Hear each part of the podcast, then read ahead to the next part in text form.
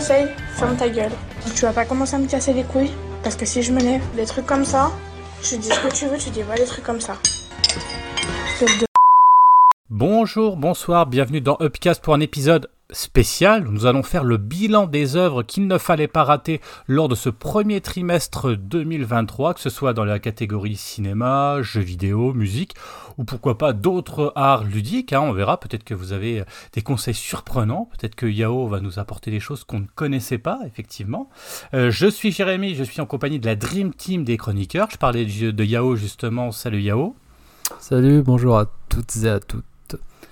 Salut Dim. Salut, salut tout le monde. Salut Greg. Salut Jérémy, salut Dim, salut Yo et salut à tous.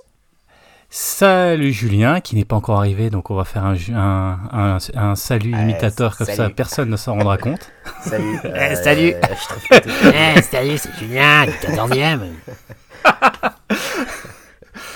Bon, est-ce que est-ce qu'on avoue qu'on avait déjà enregistré une partie de, de cette émission et puis qu'il y a eu un petit souci technique euh, à cause de gens dont on tairont le nom parce qu'ils sont quand même bien sympathiques Jamais ça ne sortira de, ce, de, de nos, de nos bouches que on a déjà enregistré ça mais qu'à cause de, de, de Dim euh, tout a foiré et qu'on a dû tout Oh, recommencer. On a dit qu'on citait Ah pas pardon. le nom. euh, Et surtout qu'on a dit que ça de venait plus du logiciel que de moi.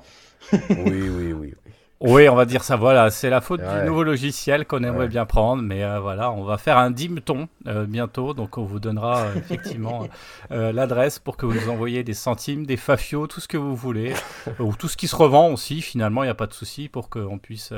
on puisse euh, Oh bah, upgrader euh, le, le podcast. Mais voilà, Direct mais un PC, hein, plus, si, euh. si vous avez 3 ou 4 PC chez vous dont vous savez pas quoi faire. bah, vous Ah oui, ça aussi, hein, hein. même un Pentium 100, hein, ça passera. bah, ça sera déjà mieux que le matos actuel quoi. C'est ça. Bon, eh ben, écoutez, on va commencer. Alors, la question qu'on se pose, c'est est-ce qu'on sera tous d'accord sur les œuvres qu'on a tous choisies respectivement? Est-ce que. Est-ce que finalement, euh, euh, ben, on sera tous d'accord sur le fait que ce qu'on présente est de grande qualité?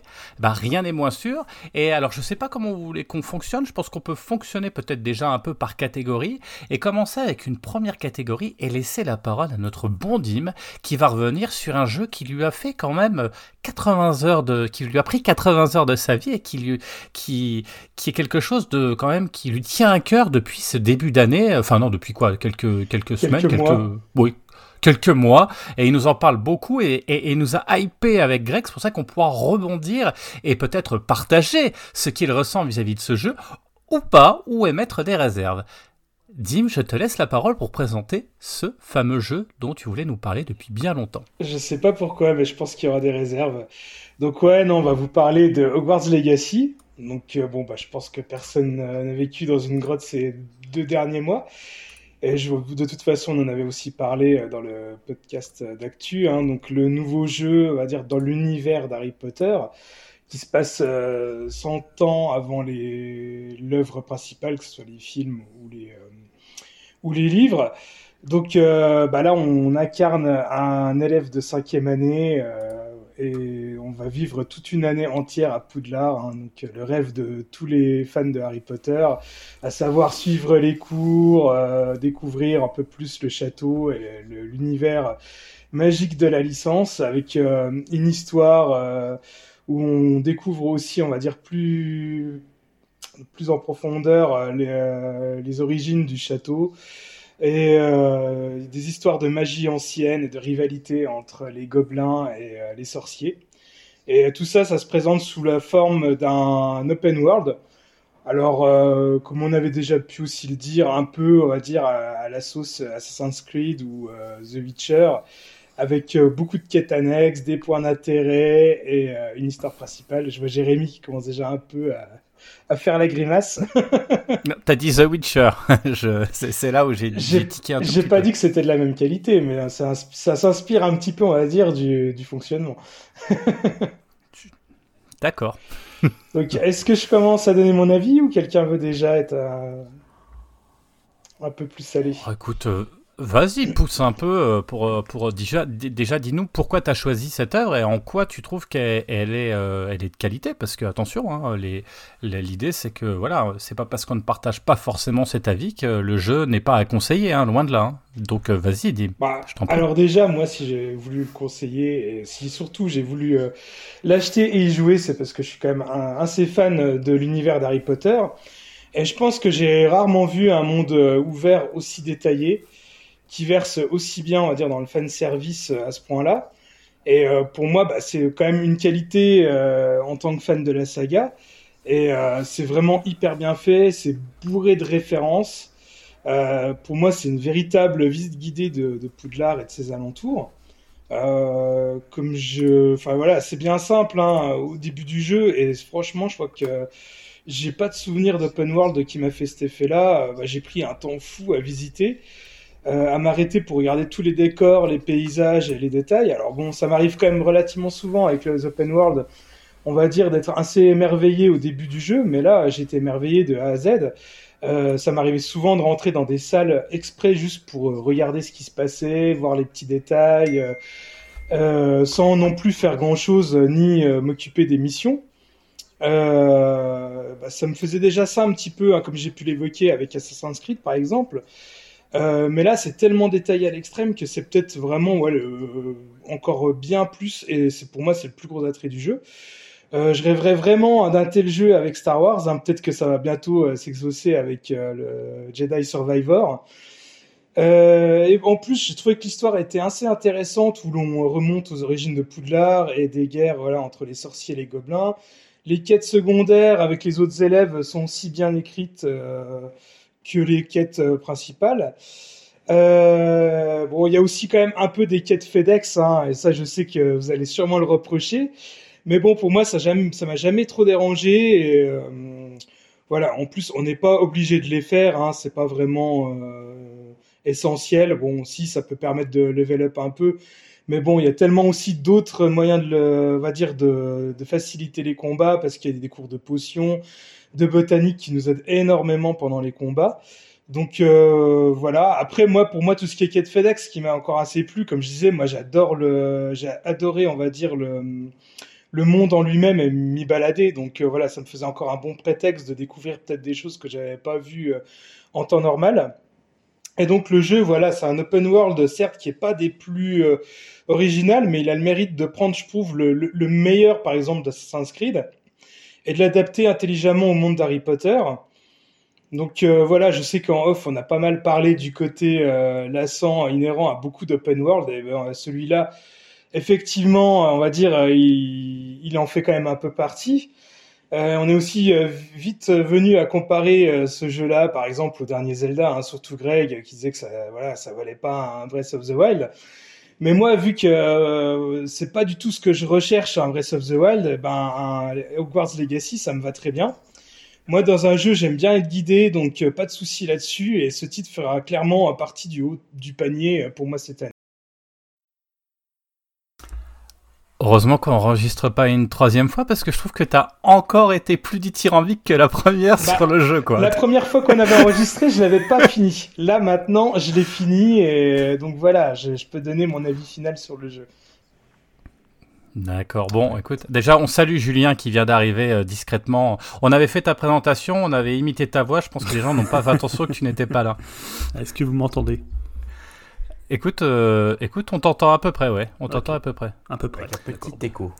Ouais, un petit écho, mais je pense que c'est un écho euh, pour Skype, donc ça devrait aller normalement. D'accord. Bah, désolé, hein, désolé pour le retard. hein, J'ai une correspondante espagnole, voilà. Tal. on, on en reste quoi? On en reste- Voilà. Non, je ne précise, précise pas l'âge de la correspondante, ce qu'elle vient faire à Paris. Voilà, je, je laisse les gens s'imaginer ce qu'ils voudront bien s'imaginer. Mais t'as vu, même nous, on, on a, on a eu un temps de, de Oui. latence parce qu'on On a imaginé si des choses alors qu'on sait le fond. Mais oui, parce que si je vous dis elle est très jeune, vous allez me faire un- tout de suite un procès, je vais tout de suite euh, cancel. Donc voilà, c'est la, la correspondante de ma fille. Voilà. On préfère ça.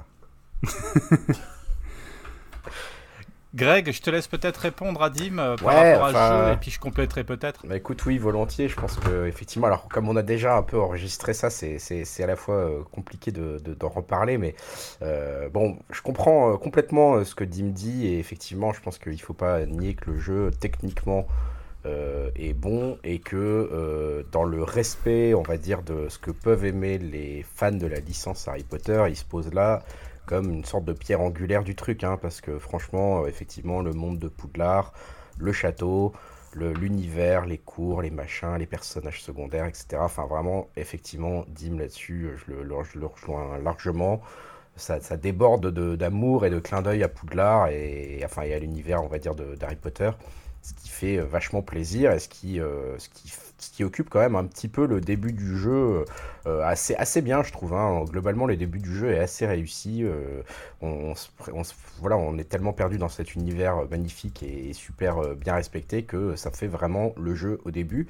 Euh, le problème du jeu, c'est pas son début, c'est qui, pour moi et selon moi, c'est plutôt sa longueur et ce- la façon dont il pousse la longueur de ce jeu.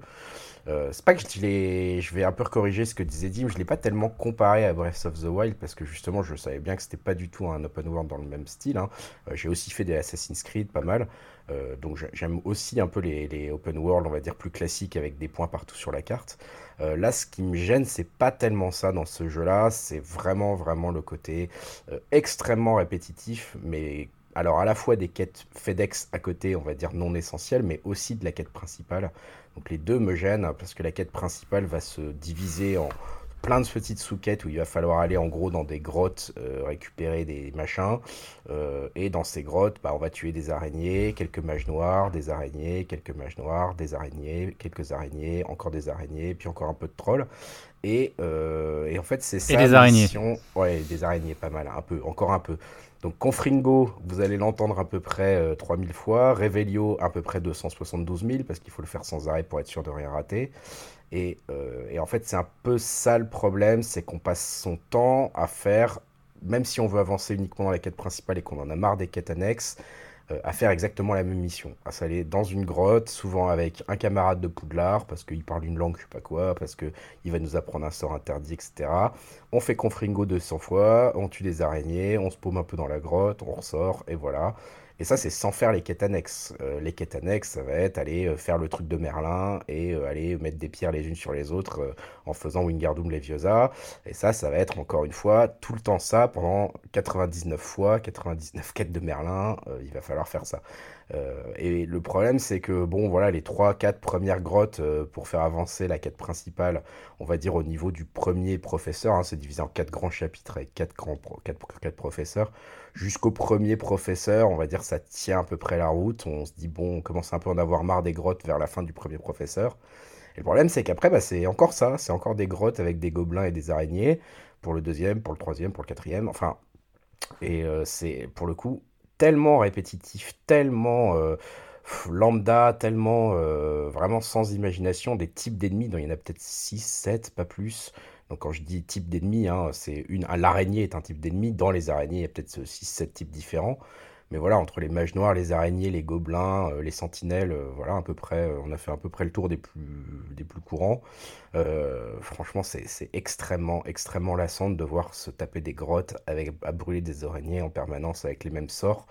Euh, oui, le monde est charmant, mais du coup, le jeu euh, ne fait pas vraiment l'effort sur son écriture de la quête principale en termes de ce qu'on doit faire. Hein. Je dis pas l'histoire est pas inintéressante, effectivement, Dim a raison, avec la magie ancienne, les profs, etc. L'histoire en soi, elle est pas nulle, mais c'est la façon dont nous, on doit interagir avec cette histoire qui est vraiment très décevante, j'ai trouvé, en termes de gameplay, qui donne lieu à un gameplay euh, extrêmement répétitif, euh, que ça soit sur la quête principale ou les quêtes annexes, quoi.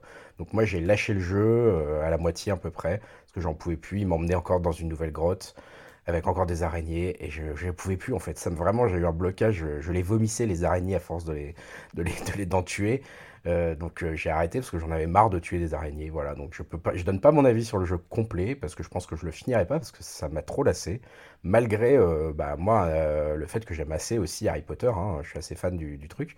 Donc donc voilà pour pour ce que j'en pense. Je sais pas si Jérémy, tu veux ajouter aussi quelque chose. Bah, je, je suis assez d'accord avec toi. J'irais même un peu plus loin. En fait, je pense que c'était une fausse bonne idée en fait de faire un open world sur euh, Harry Potter, parce que quand tu regardes, au début, tu t'éclates parce que c'est pas un open world, c'est de la ligne droite. hein, il faut suivre le scénario. Et en fait, tout ce qui est histoire de scénario, c'est top.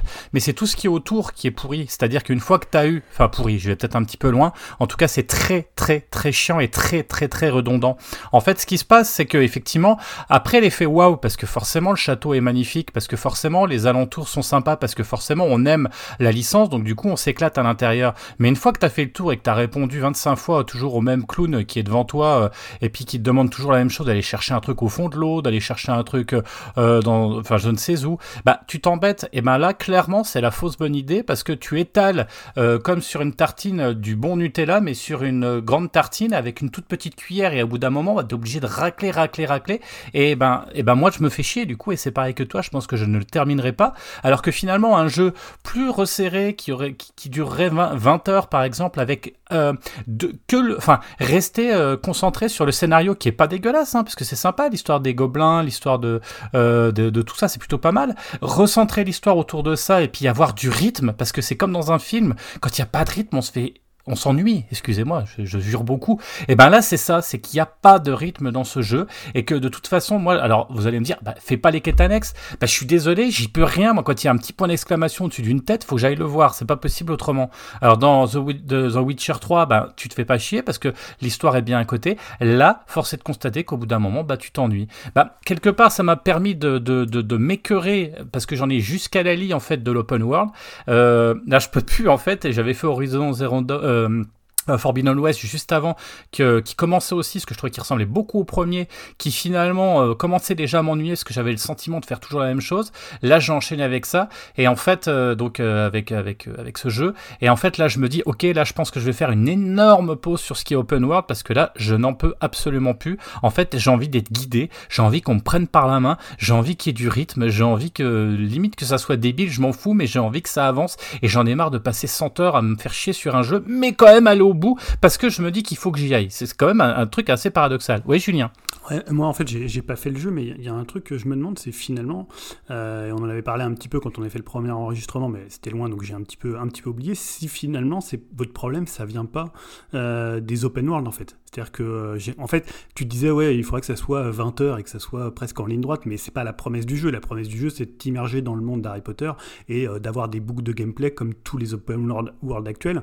Euh, et finalement, c'est peut-être plus un problème. J'ai l'impression que c'est pareil pour Greg, où aujourd'hui, la formule de l'open world à la, à Creed, bah, ça, a un peu, ça a un peu lassé. Et tu vois, on va plus aller vers des open world comme euh, Breath of the Wild, enfin, comme Tear of the Kingdom quand il va sortir, ou peut-être Elden Ring. Tu vois, des choses qui sont peut-être moins dr- drivées, alors qu'il y a des gens qui aiment bien encore cette idée de la boucle de gameplay, de tuer 50 araignées pour augmenter le niveau, de le faire ou de pas le faire, et après de vraiment s'immerger dans un univers qu'on aime bien et d'y passer euh, 50, 60, 80, euh, comme Dim, euh, 100 heures, quoi.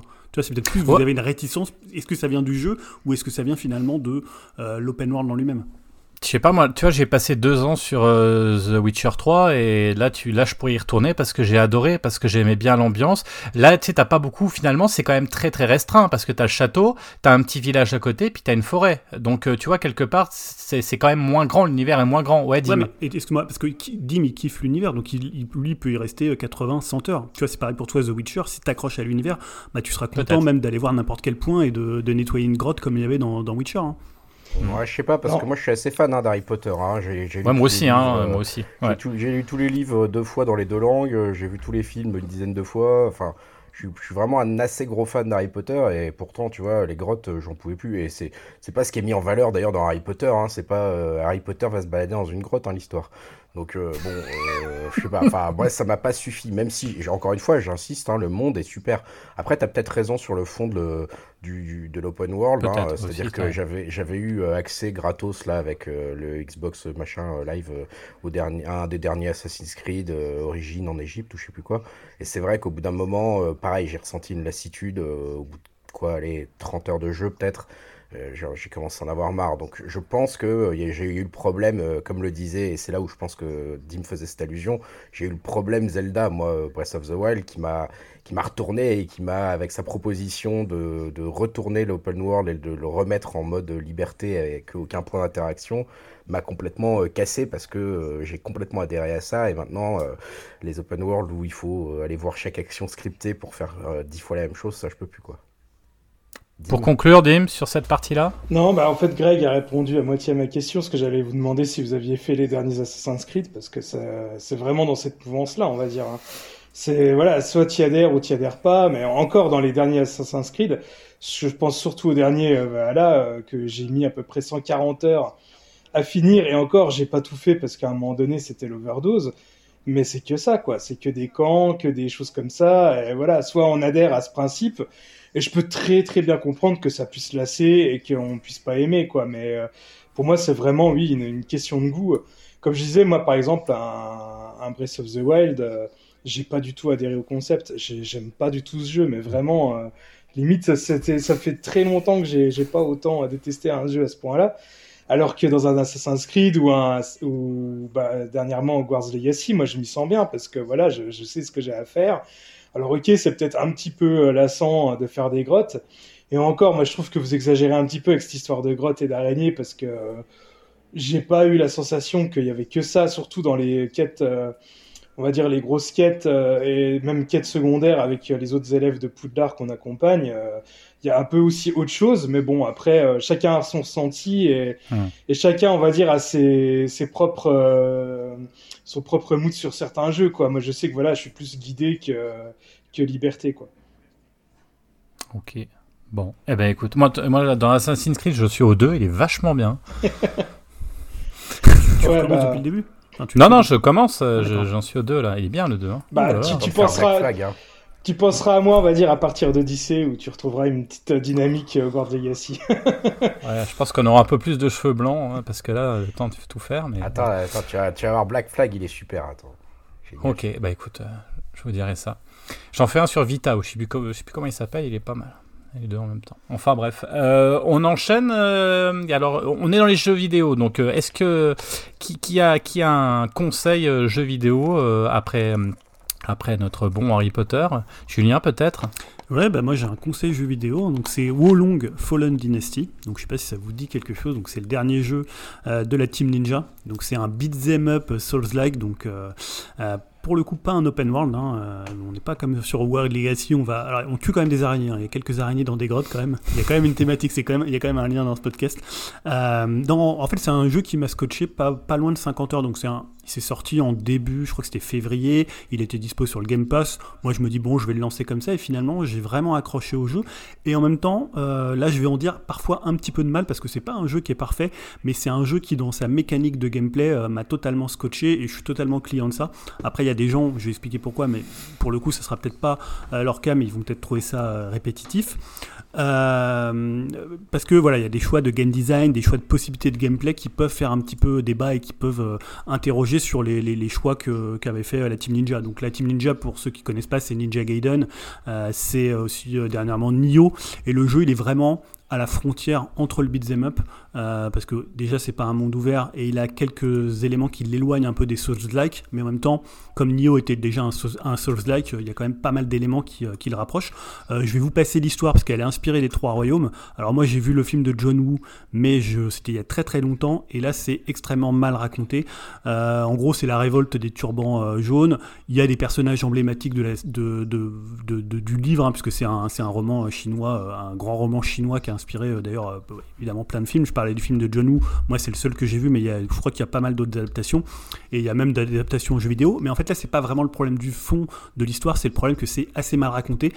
Pour autant, les cinématiques sont vraiment très très classe, euh, mais en même temps, tu as l'impression que pour comprendre l'histoire qu'ils veulent te raconter dans Wolong, faudrait passer par une sorte de Wikipédia qui est à l'intérieur et avec plein de trucs à lire. Et voilà, quand tu as une sorte de jeu d'action beat'em all, t'as pas forcément envie de te plonger dans, un, dans le truc. Et voilà, c'est pas très très bien raconté, c'est pas très très grave pour le coup, euh, puisque comme je dis, les cinématiques sont assez classes et euh, assez bien faites, donc tu es quand même immergé dans l'ambiance. Tu peux le mettre d'ailleurs en chinois. Moi je l'ai mis en chinois, tu peux le mettre en japonais, en chinois et en anglais. Euh, je sais pas trop ce que vaut le doublage chinois. C'est toujours un peu difficile de, de, de, qualifier en fait un, un, doublage chinois quand tu, quand tu connais quand tu connais pas du tout la langue.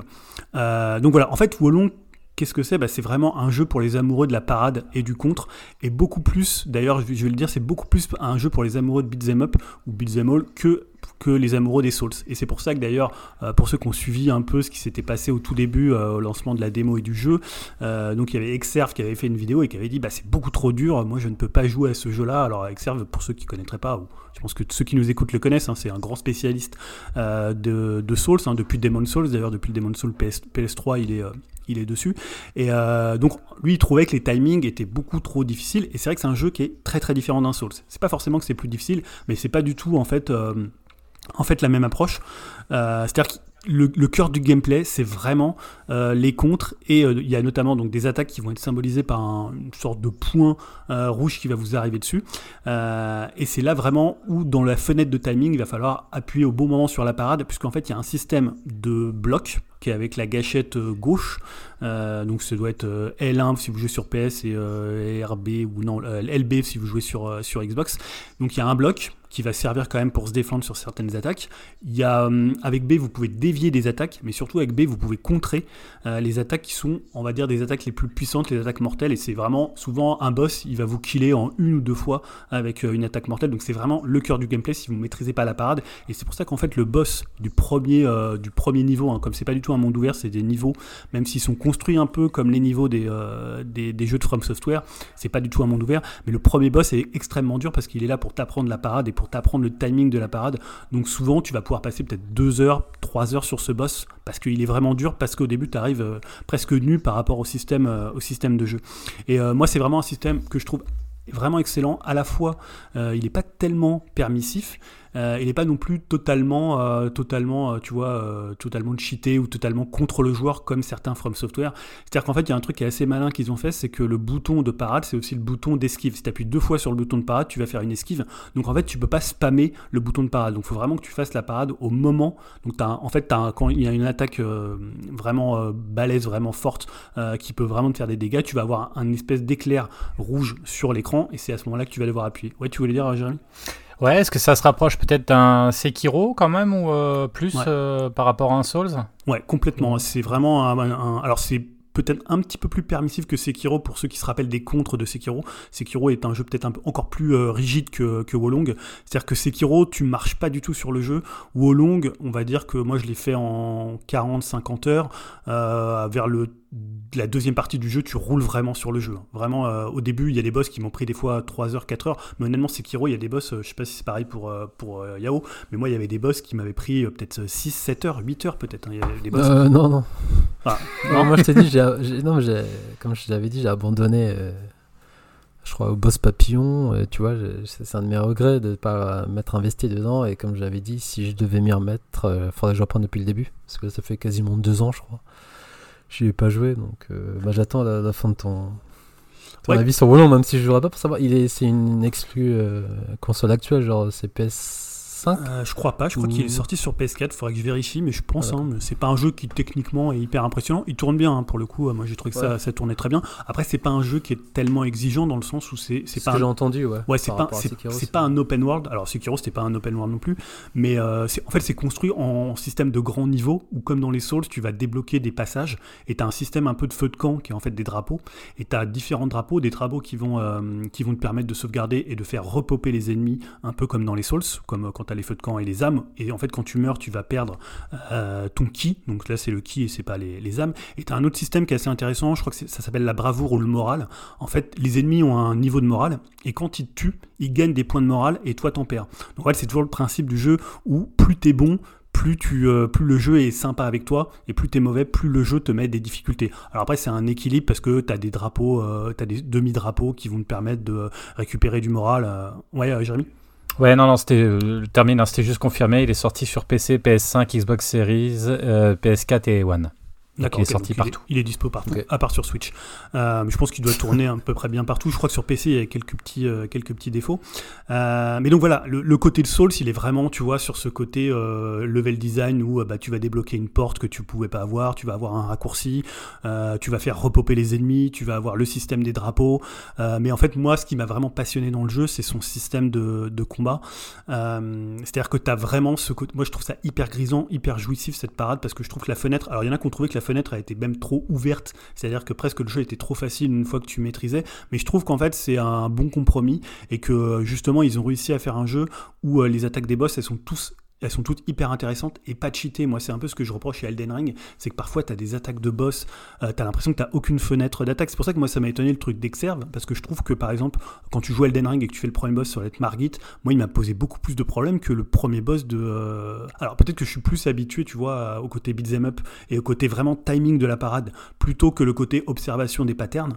Euh, peut-être que c'est ça, hein, je suis plus, plus un joueur de beat'em up qu'un joueur de soul. Et à la limite, peut-être qu'il y a ces, deux écoles-là qui vont s'affronter. Et si t'aimes pas les jeux à timing, parce que finalement, les souls, c'est plus des jeux de préparation que des jeux vraiment de skill. Et moi, je préfère les jeux où vraiment, tu vois, t'as un timing à respecter et que tu comprends l'attaque du boss. Et honnêtement, il y a énormément de boss dans le jeu et toutes les attaques des boss sont hyper intéressantes. Mais une fois que t'as capté au bout de 50 heures, bah tu vois, tu sais à peu près quand il va t'attaquer, tu sais à quel moment faut appuyer pour pour contrer.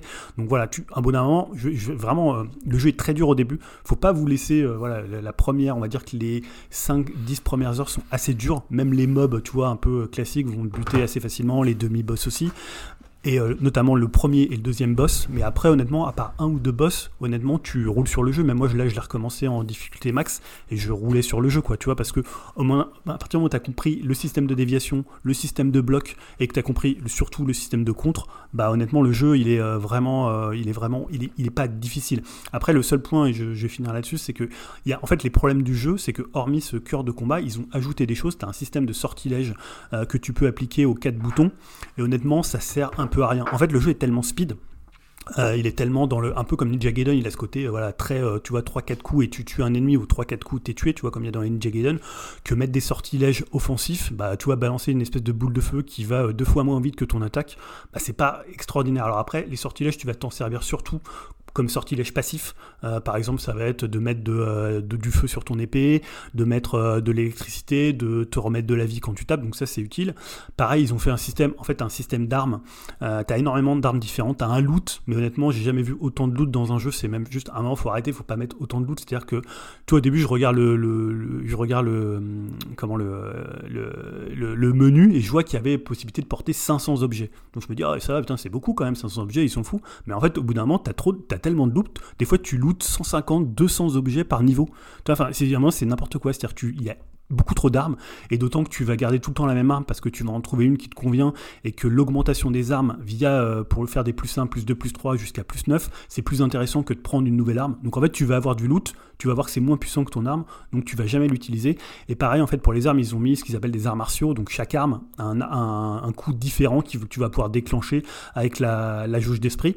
Et euh, en fait ça sert pas tellement parce que c'est des attaques assez lentes. Donc en fait tu vas surtout être concentré sur ta déviation sur ton contre et tout ce qu'ils ont rajouté. Alors je dis pas que ça sert à rien parce que quand tu passes 50-60 heures sur le jeu tu vas un peu jouer différemment et tu vas t'en servir. Mais honnêtement c'est un peu superflu c'est même un peu à l'encontre euh, c'est pour ça que je disais qu'il y a des quelques problèmes de, de game design c'est à dire que tous ces éléments là qui sont plutôt intéressants et plutôt euh, bien faits en soi bah, ils vont un peu à l'encontre de la vitesse du jeu du côté contre. Et en, finalement en fait tu pourrais jouer sans tout ça et juste te dire bah, je, je pars au bon moment je contre au bon moment. Et le jeu pour le coup il est euh, il est il trouve vraiment il, la quintessence de son gameplay elle est vraiment dans, dans le contre là je dis pas que c'est des trucs qui servent à rien les ce qu'ils ont ajouté mais honnêtement, c'est toi, c'est pas aussi euh, calibré que certains euh, Souls par exemple, ou même que toi tous les jeux From Software qui arrivent vraiment à fondre un peu euh, toutes les mécaniques pour le coup.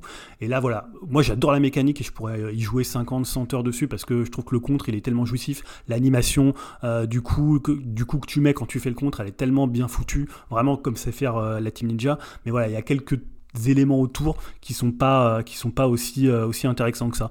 Donc voilà, après il y a le dernier point de la difficulté, ça ça dépend vraiment de vous. Euh, si vous aimez bien les beat'em all, si- moi je trouve pas que c'est un jeu très difficile, mais par contre il y a des murs, vraiment, il y a des murs de gameplay. Euh, il y a des murs, enfin il y, a il y a vraiment un mur de difficulté qui fait que bah, sur le gameplay au début tu vas peut-être un peu souffrir et tu peux être découragé sur les premières heures de jeu. Mais honnêtement une fois que tu as passé ça, euh, bah, le jeu ça va, il est plutôt, euh, c'est un jeu difficile. Hein, je dis pas qu'il est pas, mais c'est pas un jeu non plus impossible. Ça Ouais, reste Pour ton skill, t'as trop de skill. non, toi. mais pas, pas du tout en fait, parce que j'ai vu des gens que moi il y a des boss, j'ai vraiment galéré, alors que des gens ils disaient oh putain j'ai des one try et tout ça, et tu vois un peu blasé quoi. Et euh, après c'est- voilà. Et, euh, Et du coup, en termes de bestiaire, c'est assez varié. Au niveau des boss, c'est impressionnant ou c'est un peu du recyclage Non, alors les boss, ouais, complètement, ils sont vraiment impressionnants et pour le coup, euh, ils sont assez variés dans leurs attaques et ils sont vraiment cool à combattre, ils sont super stylés. Par contre, le bestiaire classique, il est trop euh, peu développé dans le sens où euh, au début ça va, tu te dis oh il y en a pas mal, et puis quand tu es sur ta euh, 40e ou 50e d'heure de jeu et que tu as 25 fois le gros troll avec son sa, sa masse d'armes, bah, tu sais comment le battre. Donc non honnêtement le bestiaire il est pas assez varié pour la durée, des- pour le nombre de niveaux. En fait il y a énormément de niveaux et de niveaux annexes. Le jeu il est vraiment long, hein. le jeu il fait vraiment si tu fais tous les niveaux annexes et tous les niveaux principaux, t'en as entre euh, 30 et 40 heures, ce qui est quand même très très long pour un jeu qui se rapproche d'un beat'em all. Tu vois, par exemple, un Bayonetta, ça va plus être euh, 10-15 heures. Euh, voilà. Ah, donc- ouais. ouais. En ligne droite ouais, là en ligne droite, je pense que tu fais entre 20 et 25 heures, mais le jeu est quand même. Enfin, si tu le fais en ligne droite, parce que le jeu, comme je disais, il est, il est, il est pas impossible, mais il est quand même pas facile. Et euh, le système de morale et de bravoure fait que tu es quand même obligé de nettoyer le niveau pour arriver à- au boss avec un bon niveau. Limite, c'est presque un boss rush au bout d'un moment, le, parce que tellement les, les ennemis après, c'est juste, euh, c'est voilà, juste de la chair à canon que tu vas utiliser pour augmenter ton, ta bravoure et arriver avec un bon niveau de, de morale bravoure euh, au boss, quoi. Mais non, par Mais contre, les boss sont vraiment cool. Mais toi, tu l'as fini, euh, t'as as vu tous les boss ou il t'en reste encore justement? Tu disais Ketanex, tu les as Non, j'ai fait toutes les quêtes annexes, j'ai fait tous les. Donc t'as tout fait en fait, t'as ouais. poussé le jeu en fait. J'ai poncé le jeu, euh, il me reste maintenant le niveau de difficulté au-dessus que tu dé- débloques après. Et euh, pour le coup, non, bah, pour le coup, ouais, j'ai fait tous les, ouais, j'ai tout fait dans le jeu. Je pense pas qu'il y ait d'autres choses Ah, après. euh, comme tu vois, il y avait dans Sekiro, il y avait des boss. euh, Ouais, ouais. Après, t'as des boss à l'intérieur des quêtes annexes, mais souvent c'est des boss soit un peu lambda, soit des boss qu'ils ont recyclés. Le recyclage, il est plus sur les quêtes annexes que sur la, la quête principale. Et tu vas pousser le jeu en, en diffic- diffic- difficulté. euh, Ouais, bah je te dis, j'ai ou- relancé. Il y a ce qui s'appelle Dragon Ascendant. Euh, j'ai relancé. Alors, euh, les boss, ils te tuent d'un coup. hein. Tu prends un, seul, une seule attaque. Mais honnêtement, comme tu es vraiment habitué au jeu et que tu connais les patterns, Ouais, honnêtement, mais tu gardes ta. Tu Ouais. gardes euh, ouais, c'est un NG. ton XP d'avant. Tu gardes ton XP d'avant et tu peux, tu peux aller jusqu'au niveau 150. Donc voilà, moi je vous le conseille vraiment. C'est un jeu, c'est pour l'instant le jeu que je préfère Ah, de si, cette année. Juste une, autre- une question, du coup, tu trouves pas que le. Enfin, pas le système, le genre arrive à, son terme, à son, parax- à son paroxysme avec. euh, bah, tu parlais de Sekiro, tout ça, et Wolong. Est-ce qu'il y a encore des jeux qui vont pouvoir émerger avec ce. Bah, si- ouais, si t'as un bon système. Après, honnêtement, c'est pas un jeu très original. Je pense que par exemple, si t'en as pas fait un, Sekiro est meilleur, mais Sekiro est quand même plus dur, plus, euh, Ouais. plus quand même moins permissif. Euh, il est moins aussi stylé, il est un peu plus, ouais, il est un peu plus euh, rigoriste que, euh, que que Wolong, qui est un peu plus fun. Euh, voilà, parce que le gameplay, il- comme je te dis, ça apparente assez souvent en Ninja Gaiden, donc il a un côté assez cool, assez, euh, assez grisant. Euh, Sekiro est meilleur dans le level design, dans, le- dans, tous les, dans les ennemis, dans, dans la direction artistique, mais voilà. Mais pour le, pour le coup, euh, c'est deux excellents jeux. hein. Moi, je conseillerais plutôt Sekiro, mais là, vous l'avez peut-être déjà fait, mais voilà. Wolong, c'est vraiment une très bonne adresse. En plus, il est sur le Game Pass. Ok. Encore une fois, tu vends le jeu, mais ça se trouve, je vais me faire avoir. Bah, il y a une démo, hein. Faites, faites la démo. hein. Il y a la démo, je crois que c'est le deuxième niveau. euh, Sur voilà. PS4 Euh, ouais, ouais, bah, elle est partout, je pense. Ah ouais. Regarde. hein. Cool. Donc vous l'aurez compris, un jeu quand même assez exigeant qui plaira peut-être pas à tout le monde. Moi je sais que ça me donne aussi envie, mais euh, non. Là pour l'instant on va aller dans des trucs plus simples. Euh, non, ça va aller. Merci Julien en tout cas pour euh, ton retour. Euh, riche et complet, dirons-nous. Euh, est-ce que, est-ce que, est-ce que vous aviez d'autres jeux vidéo à présenter? Euh, ouais. non, mais je vais rester dans le thème du jeu vidéo. Avec, euh, j'ai regardé une émission dernièrement sur YouTube. Hein, tous ceux qui sont autour de moi, vous connaissez, vu qu'on est tous vieux, hein, donc on a bien connu à l'époque. Je vais bien sûr parler de Télévisateur 2. Euh, et là, en l'occurrence, c'est Télévisateur de Renaissance. Euh, donc c'est Cyril Drevet et sa team de l'époque qui ont enregistré un numéro d'anniversaire pour les 30 ans de cette émission mythique qui a marqué toute une génération et qui n'a pas d'équivalent à l'heure actuelle, ce qui est assez dingue. hein. Euh, elle a duré un peu plus d'un an, entre 93 et 94. Elle a cartonné, elle a été la grande rivale du Club Dorothée. les mercredis matins, je sais pas si vous vous en rappelez, hein, on, on s'amusait à zapper entre les dessins animés du Club d'eau et, et sur la 2 pour voir euh, Cyril Drevet euh, mettre la misère à des petits jeunes. Euh, donc, du coup, moi, j'étais pas un grand lecteur du Mac papier. Donc, bien sûr, quand je parle de Télédateur 2, pour ceux qui connaisseraient pas, c'est la même, quasiment la même équipe de, du magazine Player One de l'époque aussi, hein, un grand magazine de jeux vidéo. Donc, comme je disais, j'étais pas un grand lecteur du Mac papier, mais l'émission, euh, j'ai bien adhéré vu que c'était assez unique euh, à l'époque de voir ça le mercredi matin, une heure de grande écoute, et c'était, euh, comme je le disais, c'était un crève-cœur de devoir zapper entre celle-ci et Club d'eau, il fallait faire son choix, donc c'était- compliqué. J'ai en mémoire la fameuse séquence du versus avec un spectateur, et ouais, je précise spectateur, quoi, car à l'époque, il y avait peu de filles qui passaient à l'antenne de mémoire, contre Cyril et qui, dosait tout le monde sur Virtua Racing, qui était un boss. Euh, mais aussi il y avait des tests, hein, les autres contenus culturels euh, liés au cinéma, aux animés américains, notamment avec Family Dog, Retour vers le futur, ou, Biker Mars, From Mars, euh, ouais c'est ça, les moteurs de l'espace. Coup de bons souvenirs, donc voilà. Et donc pour revenir à l'émission, c'était une vraie Madeleine de Proust avec comme euh, surprise la présence de Neige, je sais pas si vous en souvenez aussi, elle présentait. euh, Donc voilà, je l'adorais aussi, mais je croyais qu'elle était en froid avec eux, donc euh, c'était cool de la revoir. Euh, donc Cyril a remis sa casquette et la perruque des cheveux longs pour coller son personnage de l'époque. Autour de lui, il y avait quasiment tout le monde de l'époque originale, notamment Matt Murdock. Donc ils ont raconté comment est née l'émission, pourquoi elle s'est arrêtée, sa place dans le paysage audiovisuel de l'époque, ce qu'elle a engendré, etc., etc. Il y avait aussi des influenceurs, ou plutôt représentants de l'esprit de T2, selon Cyril. Donc on a retrouvé Julien Chiez, euh, Seb Abdelhamid, Wawa, entre autres. Et pour ceux qui sont curieux, la vidéo elle est disponible sur euh, sa chaîne YouTube à Cyril Drevet. Et L'émission elle dure quoi? 1h40 à peu Une heure près, et demie, donc, euh, ouais. 1h39 plus exactement. Donc, non mais. Et donc voilà, je sais pas si vous l'avez vu, vous, apparemment, toi tu l'as regardé, euh, Dim. Ouais, ouais, je l'ai regardé. bah, ça m'a fait plaisir de revoir un petit peu des images. Même si je dois avouer que euh, bah, par nostalgie, ça m'est déjà arrivé une, une ou deux fois de regarder des vieilles émissions sur YouTube. hein, c'est disponible. D'ailleurs, même euh, Ça Cyril- ouais, euh, pas vraiment. Alors, je sais pas, je regarde Ah. peut-être ça aussi avec euh, les yeux de la nostalgie. Mais euh, je trouvais que c'est vrai que c'était une émission qui était super cool à l'époque. Et vraiment, enfin, c'était novateur, quoi. Qu'on parle de jeux vidéo, c'était c'était de l'inédit, quoi. Moi, je, c'était Game One avant l'heure, on va dire, ou No Life. Et c'était, c'était vraiment cool à fond, quoi. Même les dessins animés qui passaient, c'était sympa. Ça parlait de ciné et tout, c'était vraiment bien. Et j'étais vraiment déçu que ça s'arrête. Et pareil, bah, je crois que c'était Julien Chies qui disait qu'il était ultra étonné avec ses yeux d'enfant.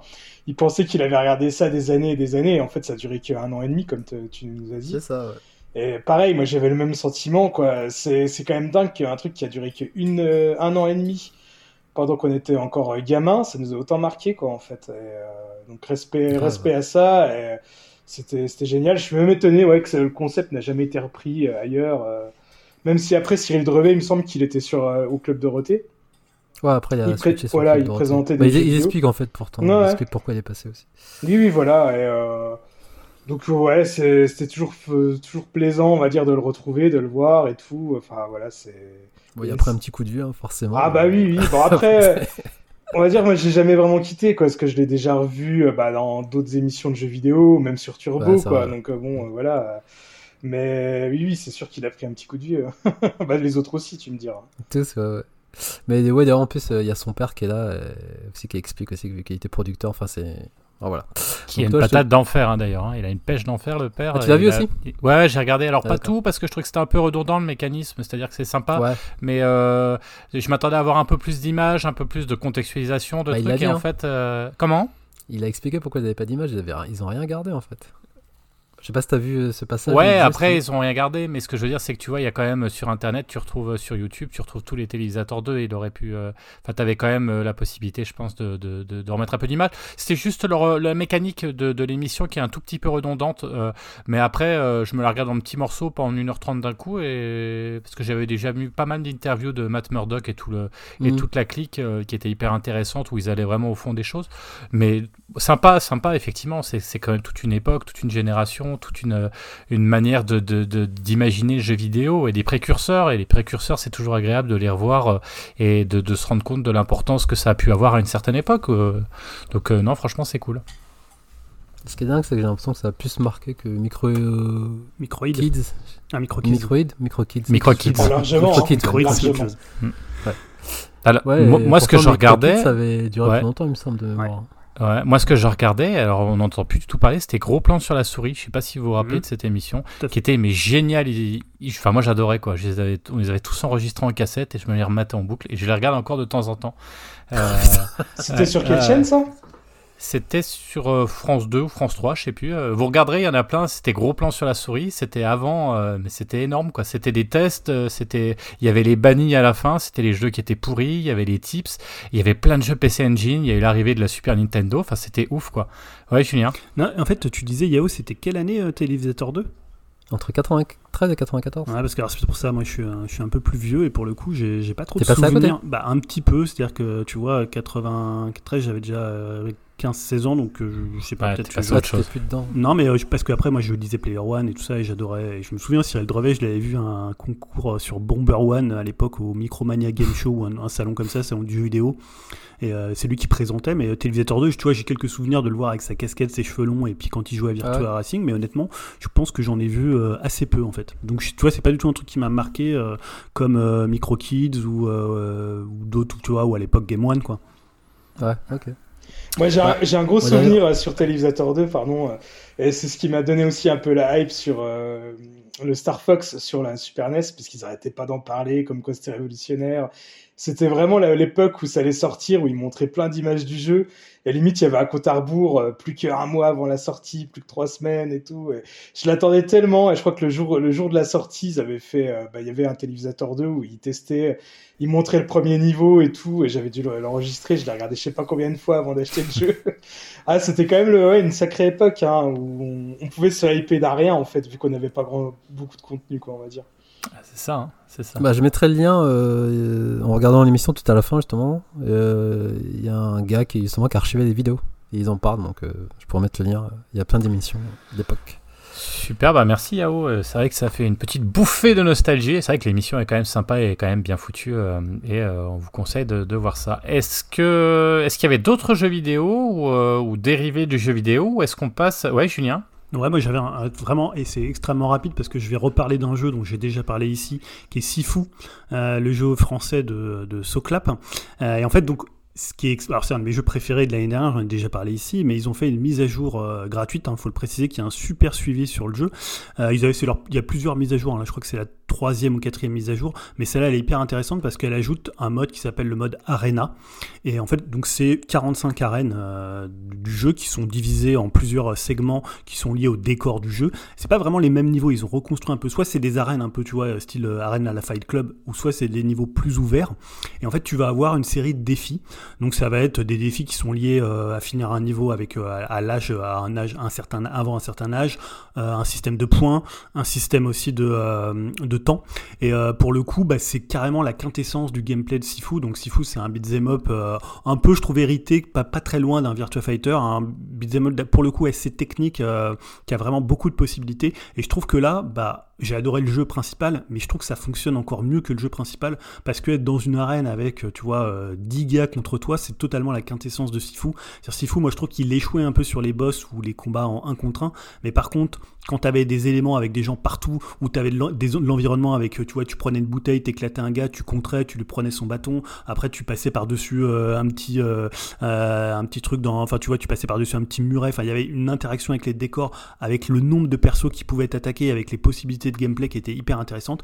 Et là, c'est vraiment la quintessence, c'est assez dur, pas forcément de faire tous les niveaux. Là, moi j'ai fait les 45 niveaux, mais si tu veux, ce que je vais appeler les trois étoiles, hein, les trois éléments, c'est hyper dur. T'as des niveaux, je sais, je pense que j'y arriverai jamais. En fait, je pense que c'est au-delà de mon skill. Tu vas faire finir certains niveaux avec le temps euh, qui les finissent. Et voilà, si vous, je pense qu'il faut d'abord faire le jeu principal, faire le jeu principal parce que tout ce que tu débloques dans le jeu, tu l'as dans le, système Arena. Mais je trouve pour un mode gratuit, honnêtement, il m'aurait dit euh, faut le payer 10 euros.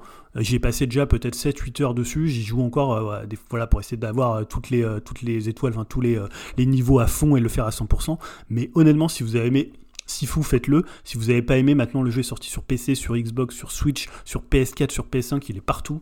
Il coûte pas bien cher et c'est vraiment pour moi bah, un de mes beat'em préférés. Je trouve c'est un peu l'équivalent de ce que Street of Rage 4 avait réussi en 2D et notamment avec son mode qu'ils avaient rajouté là, le mode, euh, à presque à l'infini ou euh, voilà qui, était pour le coup payant.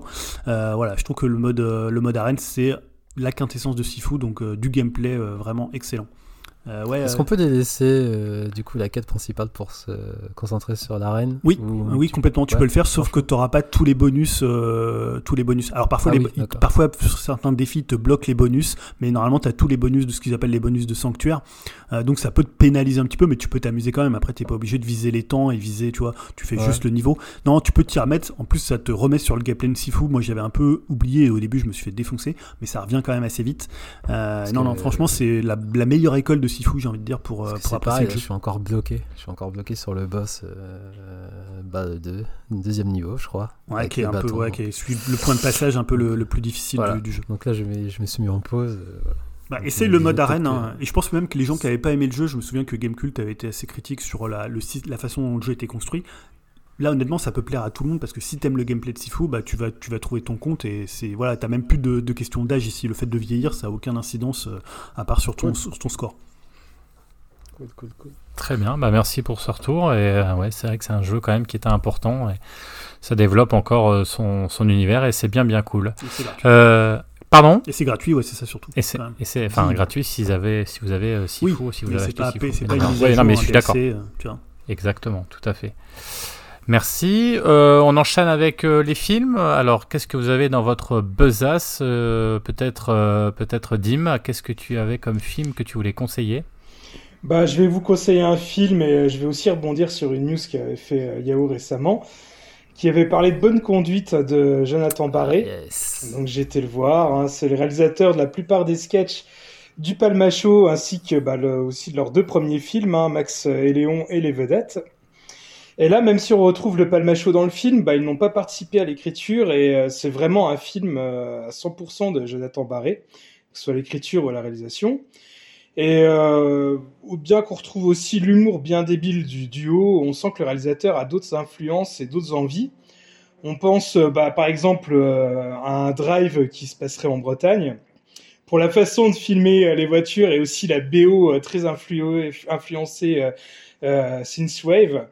On peut également aussi voir un petit peu de Boulevard de la Mort de Tarantino avec les meurtres à base de voitures.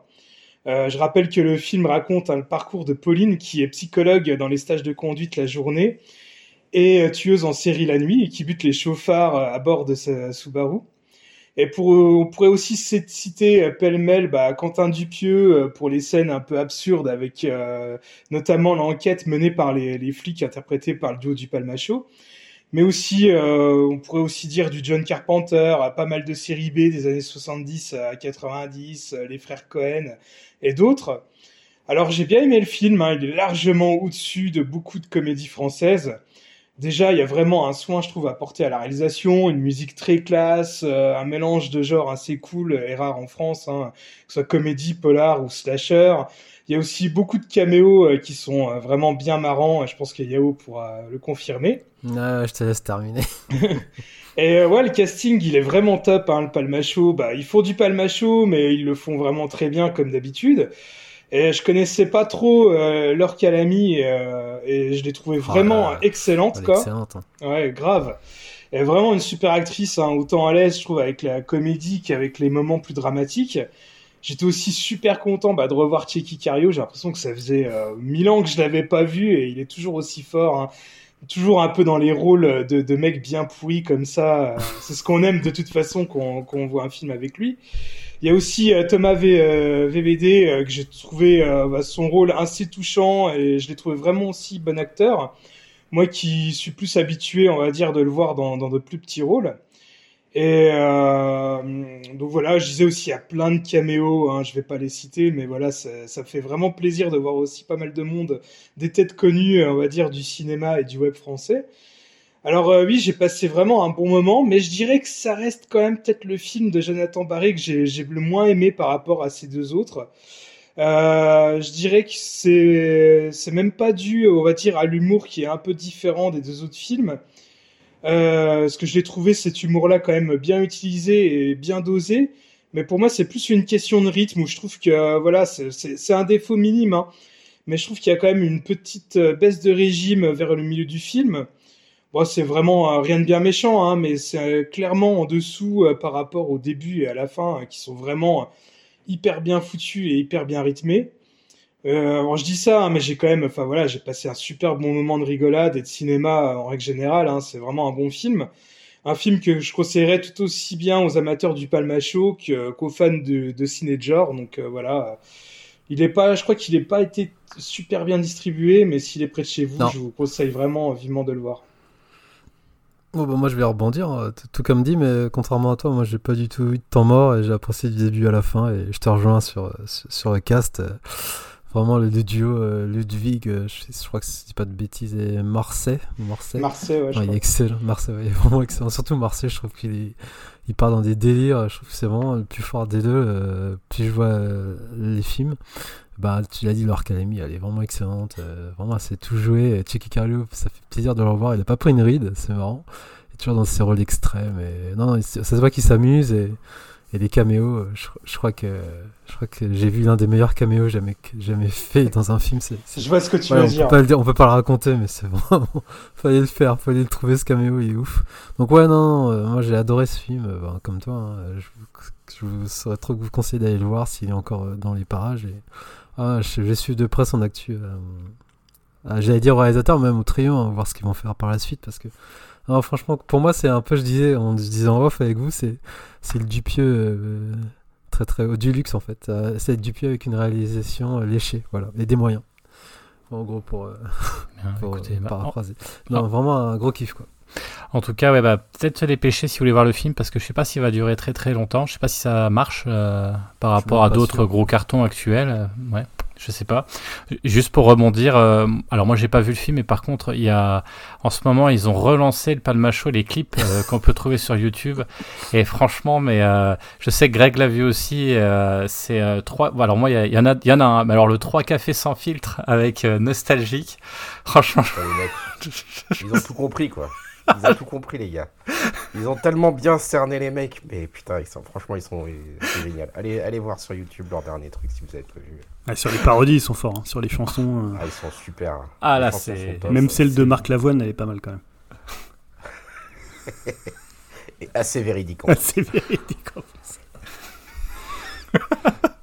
En tout cas, bon, merci pour, euh, pour, euh, pour votre conseil. Est-ce qu'il y avait d'autres films? Est-ce que vous avez été au cinéma euh, ou vous avez vu d'autres films que vous vouliez conseiller sur ce premier trimestre 2023 Euh, bah, je sais pas qui veut enchaîner, moi j'en ai un. Vas-y, Yao.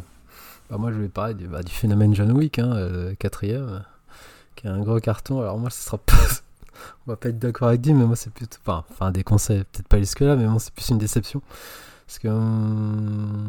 bah, j'avais vu pareil. euh, Enfin, le 1 sur le tard, j'avais pas découvert à l'époque, mais j'avais trouvé ça sympa. C'était une bonne petite série B, surtout le pitch qui était.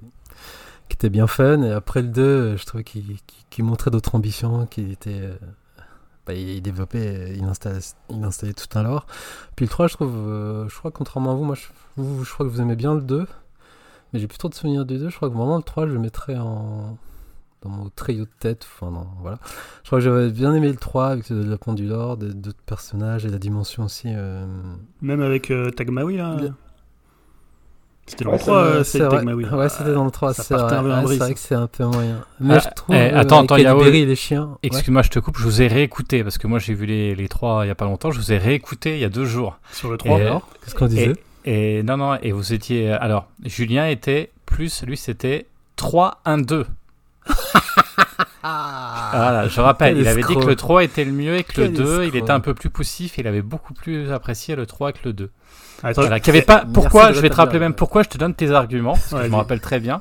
Parce que dans le 3, tu disais qu'il y avait véritablement des scènes iconiques et des vraies scènes où on se rappelait, alors que dans le 2, euh, c'était plutôt bien fait, mais t'avais pas de scènes qui ressortaient du film. La scène du Ah bah musée, voilà. par exemple, dans le 3, elle est complètement ouf. Bah, Ouais. moi, je Ah, mais je la suis scène du complètement musée, la d'accord. scène des chiens. Ouais, la scène Ouais. des chiens. Elle est ouf. Ah bah oui, Et Voilà, c'était petite parenthèse. je suis toujours Merci, d'accord avec merci, moi-même. merci Jérémy. donc ouais, donc euh, voilà, donc euh, pour le coup j'attendais les 4 vu que c'est la suite directe. euh, du 3. Bah, comme le 2 était la suite directe du 1, non, ou le 3 était la suite directe du 2. Donc ouais, euh, là c'était la grosse déception. euh, pour moi, j'ai trouvé les combats ultra répétitifs au possible. Ça reprend des idées déjà bien exploitées dans les autres opus, bah, notamment le début, euh, l'ouverture qui fait penser au 3, euh, la scène aussi au Japon qui fait penser à la scène de fin du 3 mais en mou. Je trouve que le film se prend vraiment trop trop au sérieux dans, dans son lore. Et je trouve que c'est- plus la petite série B euh, d'avant. euh. J'aime bien faire le parallèle avec Riddick. Pour moi, je trouve qu'il se prend vraiment trop pour ce qui n'est pas ce film. Je trouve que les personnages secondaires sont des coquilles vides, voire ratés. Bon, bah, je vais pas en dire plus. Donnie Yen, il est classe, mais je trouve un peu sous-exploité.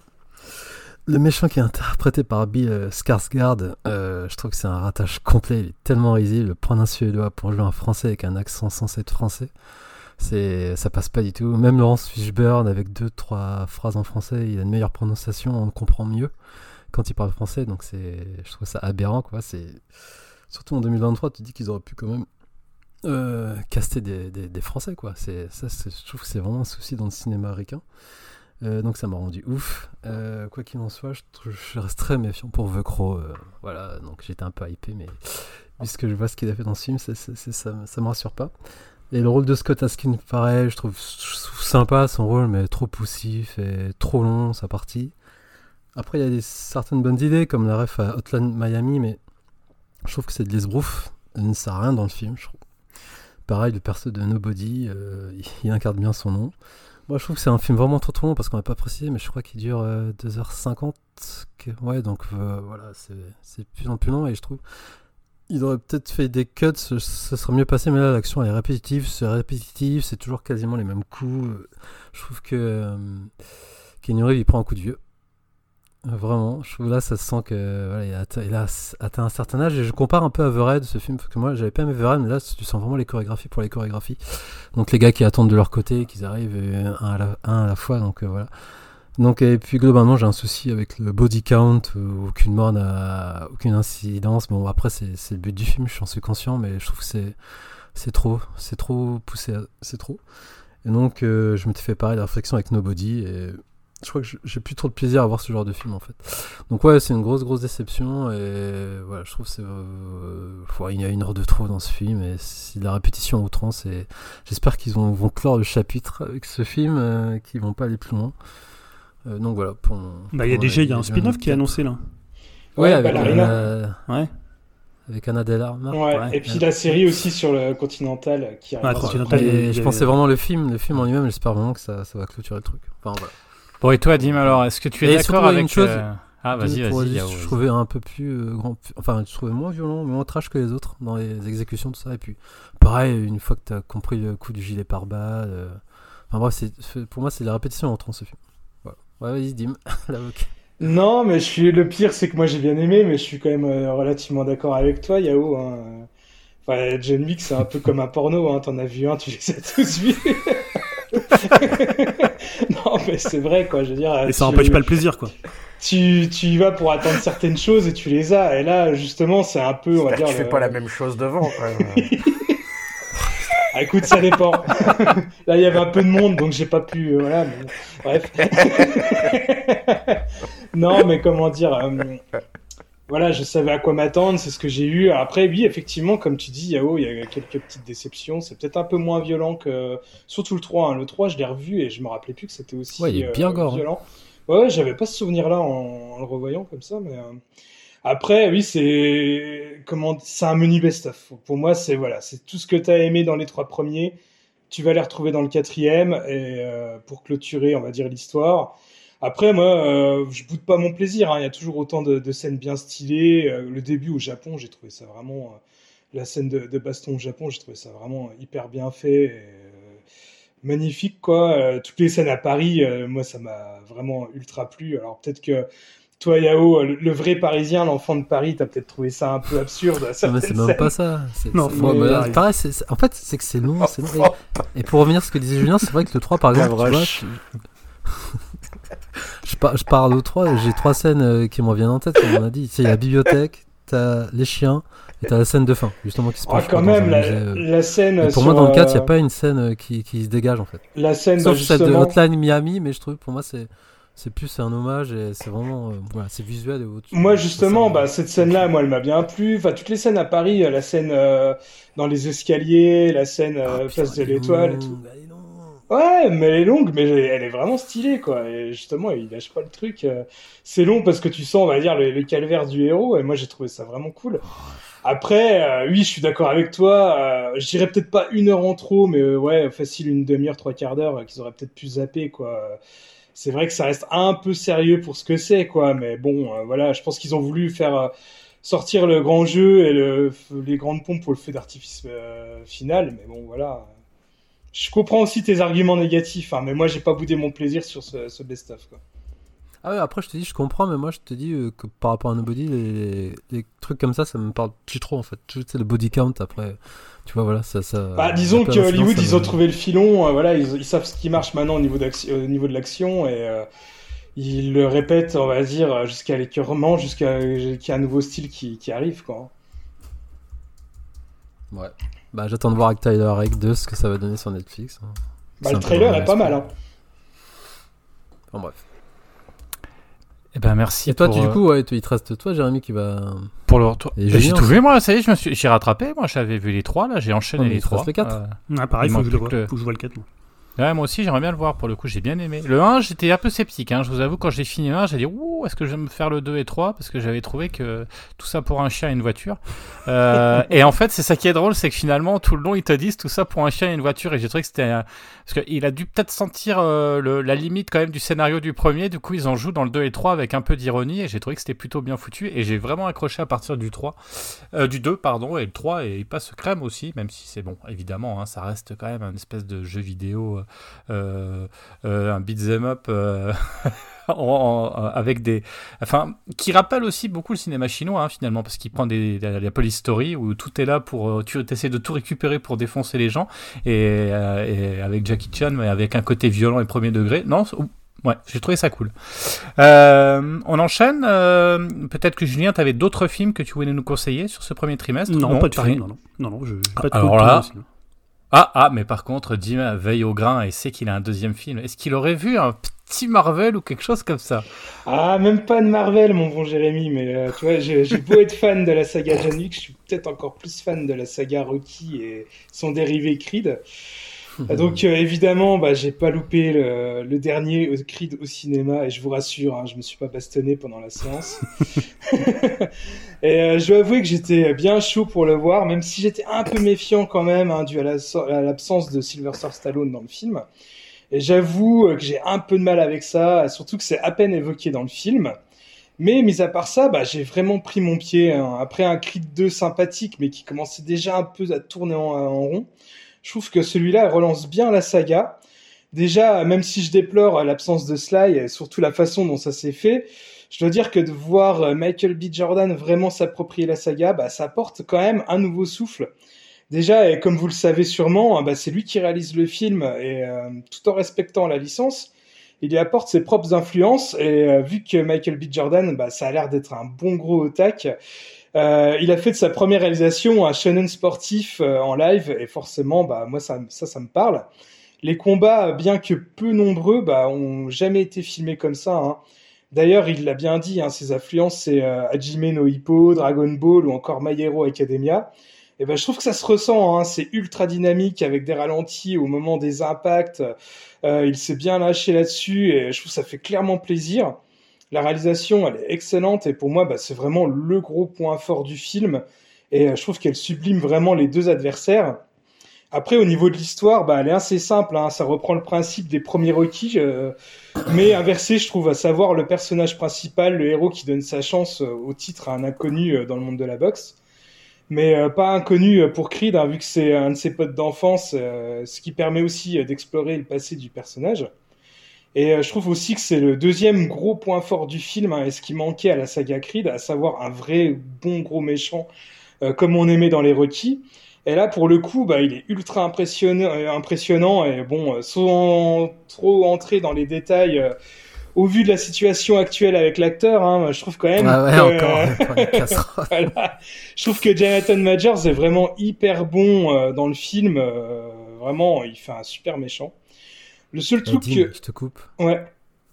qu'est-ce qu'il prend, le gars Euh, c'est trop, là, il est trop gonflé, le mec. là. C'est clair. trop, là. Parce que je me rappelle qu'on l'avait quand même, on l'avait quand même euh, connu euh, avec le film de Spike Lee qu'on avait euh, chroniqué Ouais, c'est vrai, dans. ouais. Voilà, il était, il, était, il était déjà balèze quand il même. était mais- balèze, mais pas à ce point-là. Mais euh, voilà, enfin pour revenir sur le film, moi le seul truc qui me saoule un petit peu, c'est que je trouve que c'est bah, c'est une belle conclusion à la franchise. Mais je sais que Michael B. Jordan, bah, il veut déjà faire des séries, des suites, des spin-offs à gogo sur Creed. Et là, je trouve que voilà, si on comptabilise avec Rocky, on est déjà à 9 films. Et j'ai peur que voilà, on fasse bientôt une overdose un peu euh, de ce monde de, de la boxe. euh, alors que là, je trouve que ça faisait vraiment une très très belle conclusion. Donc, euh, Il n'y a, pas une autre série avec neuf films euh, où il y a beaucoup de. Effectivement. Enfin, une saga avec neuf films, il me semble. J'arrive plus à retrouver. Je crois que ça se passe dans les Avec étoiles ou je sais plus des quoi. séries avec Où euh, ils ont des- fait des pas mal chasseurs de, séries et primes. plein de trucs autour. Et puis qu'au bout d'un moment, on se dit. Ouf, Attends, c'est avec des chasseurs de primes aussi, euh, des espèces de chevaliers avec des épées laser et tout, c'est pas ça c'est John Wick, ça, non? Euh, Euh, ouais, non, je sais pas, ça me dit rien au final. Ouais, Julien. Non, mais en fait, il faudrait qu'Hollywood il nous donne quand même leur recette pour euh, gonfler autant que ça, là. Parce que je voyais aussi, euh, c'est Jack Gyllenhaal, là, qui est dans un film. Il y a, Ouais, c'est vrai. des abdos, mais laisse tomber. C'est, on dirait qu'ils ont carrément dessiné des, tu vois, comme quand en fait, t'as des combis, là. Et c'est, c'est, c'est pas possible, quoi. Tu vois, Jack Gyllenhaal, il a jamais été aussi euh, balèze que ça, quoi. Tu vois, c'était pas non plus un. Il avait pas une musculature dans sa. Ah, et il avait fait un film sur la boxe, justement, où il était ouais. boxeur, où il Et- était hyper sharp déjà. hein. Ouais. il a il a l'habitude. Hein. Non, mais là, t'as l'impression Ouais, qu'il gonfle. aussi. ouais. Il gonfle 6 mois, et puis après, tu vois, c'est un peu comme Pierre Ninet quand il faisait le truc avec euh, le, le Ah, c'est vrai, ouais. périr ou euh, servir, ouais, servir ou périr, je sais plus comment ça s'appelle. Euh, il était Ah, super Christian. Bale aussi. Ouais, Christian Bale aussi, c'est l'exemple. Ouais, mais- Christian Bale, c'est le spécialiste quand même, lui. hein. Ah, mais bon, de- Contrairement à nous, ils sont pas non plus à 8 heures dans un bureau, ils sont 8 heures avec un coach sportif. Et, et Donc, nous, voilà. par rapport à eux, c'est que nous, on est constant. C'est ça la différence. Je suis désolé. On Nous, est on la team des pas. gros bides, c'est bon. Parlez pour vous. euh. C'est clair, attends, oh. bon. D'autres, d'autres l'ont vu euh... Yao, tu l'as vu, toi, non? Bah non, parce que moi, je- je- est-ce que j'ai vu deux? Non, mais je suis pas, déjà, je suis pas un ultra fan de, Sega Rocky. Et Creed, j'ai bien aimé le 1, c'était sympa. Le 2, euh, je trouvais ça un petit peu too much, mais le 3, je me suis dit, euh, pff, ouais, bof. Et là, euh, vu le côté shonen, peut-être ça peut me Ah, je pense qu'il y a des éléments qui te plairont. aiguiser ma curiosité, ouais. Parce que, après, je suis pas un fan de Hajime no Hippo, mais je veux dire, si c'est filmé aussi comme un. Comme une inspi shonen, lui, ça peut être pas mal à l'écran. Non, mais par exemple, je voyais euh, une vidéo qui montrait, on va dire, les, les ressemblances entre le combat dans le film avec un combat entre Goku et Freezer ou des choses comme ça, tu vois. Ouais, c'est vraiment ça. ouais, ouais, ça faisait triper, quoi. Ah, cool. Ouais, pourquoi pas. Ok, bah écoute, merci Dim. On va passer aux séries. Julien, est-ce que tu as une série par hasard euh, à nous proposer euh, Tout à fait. Si j'ai le temps, comme je suis arrivé en retard, peut-être que vous parliez de Quard Legacy depuis à peu près euh, 48 minutes. Je ne sais pas. Mais... Non, non, j'ai- le temps, vas-y, écoute. Euh, j'ai une série donc, qui s'appelle Anatomie d'un divorce euh, ou Fleshman is in trouble. hein. Je préfère le titre français qui est plus juste un peu. Vous allez voir que ça parle pas que euh, de divorce. Donc c'est une mini-série euh, télévisée américaine en 8 épisodes qui a été créée par Taffy Broadser Hackner. Pas facile à dire, mais c'est en fait elle l'a créée et c'est adapté de son euh, roman euh, éponyme donc qui a été traduit en France par Anatomie d'un divorce, qui a été publié en 2019. Donc c'est dispo depuis euh, cette année en France sur Disney+. Euh, donc il y a déjà un gros casting, hein, puisqu'on va retrouver euh, Jesse Eisenberg, qu'on voit pas très souvent. hein. D'ailleurs, moi je me posais la question, euh, je crois que c'est Greg qui me disait parce qu'il est moche. Et quelqu'un m'a dit ça à une collègue, je lui dis, oh, on le voit pas beaucoup quand même, Jesse Eisenberg. Elle m'a dit, bah ouais, mais il est moche. Donc je me suis dit, merde, quand même, c'est con. non, mais c'est vrai.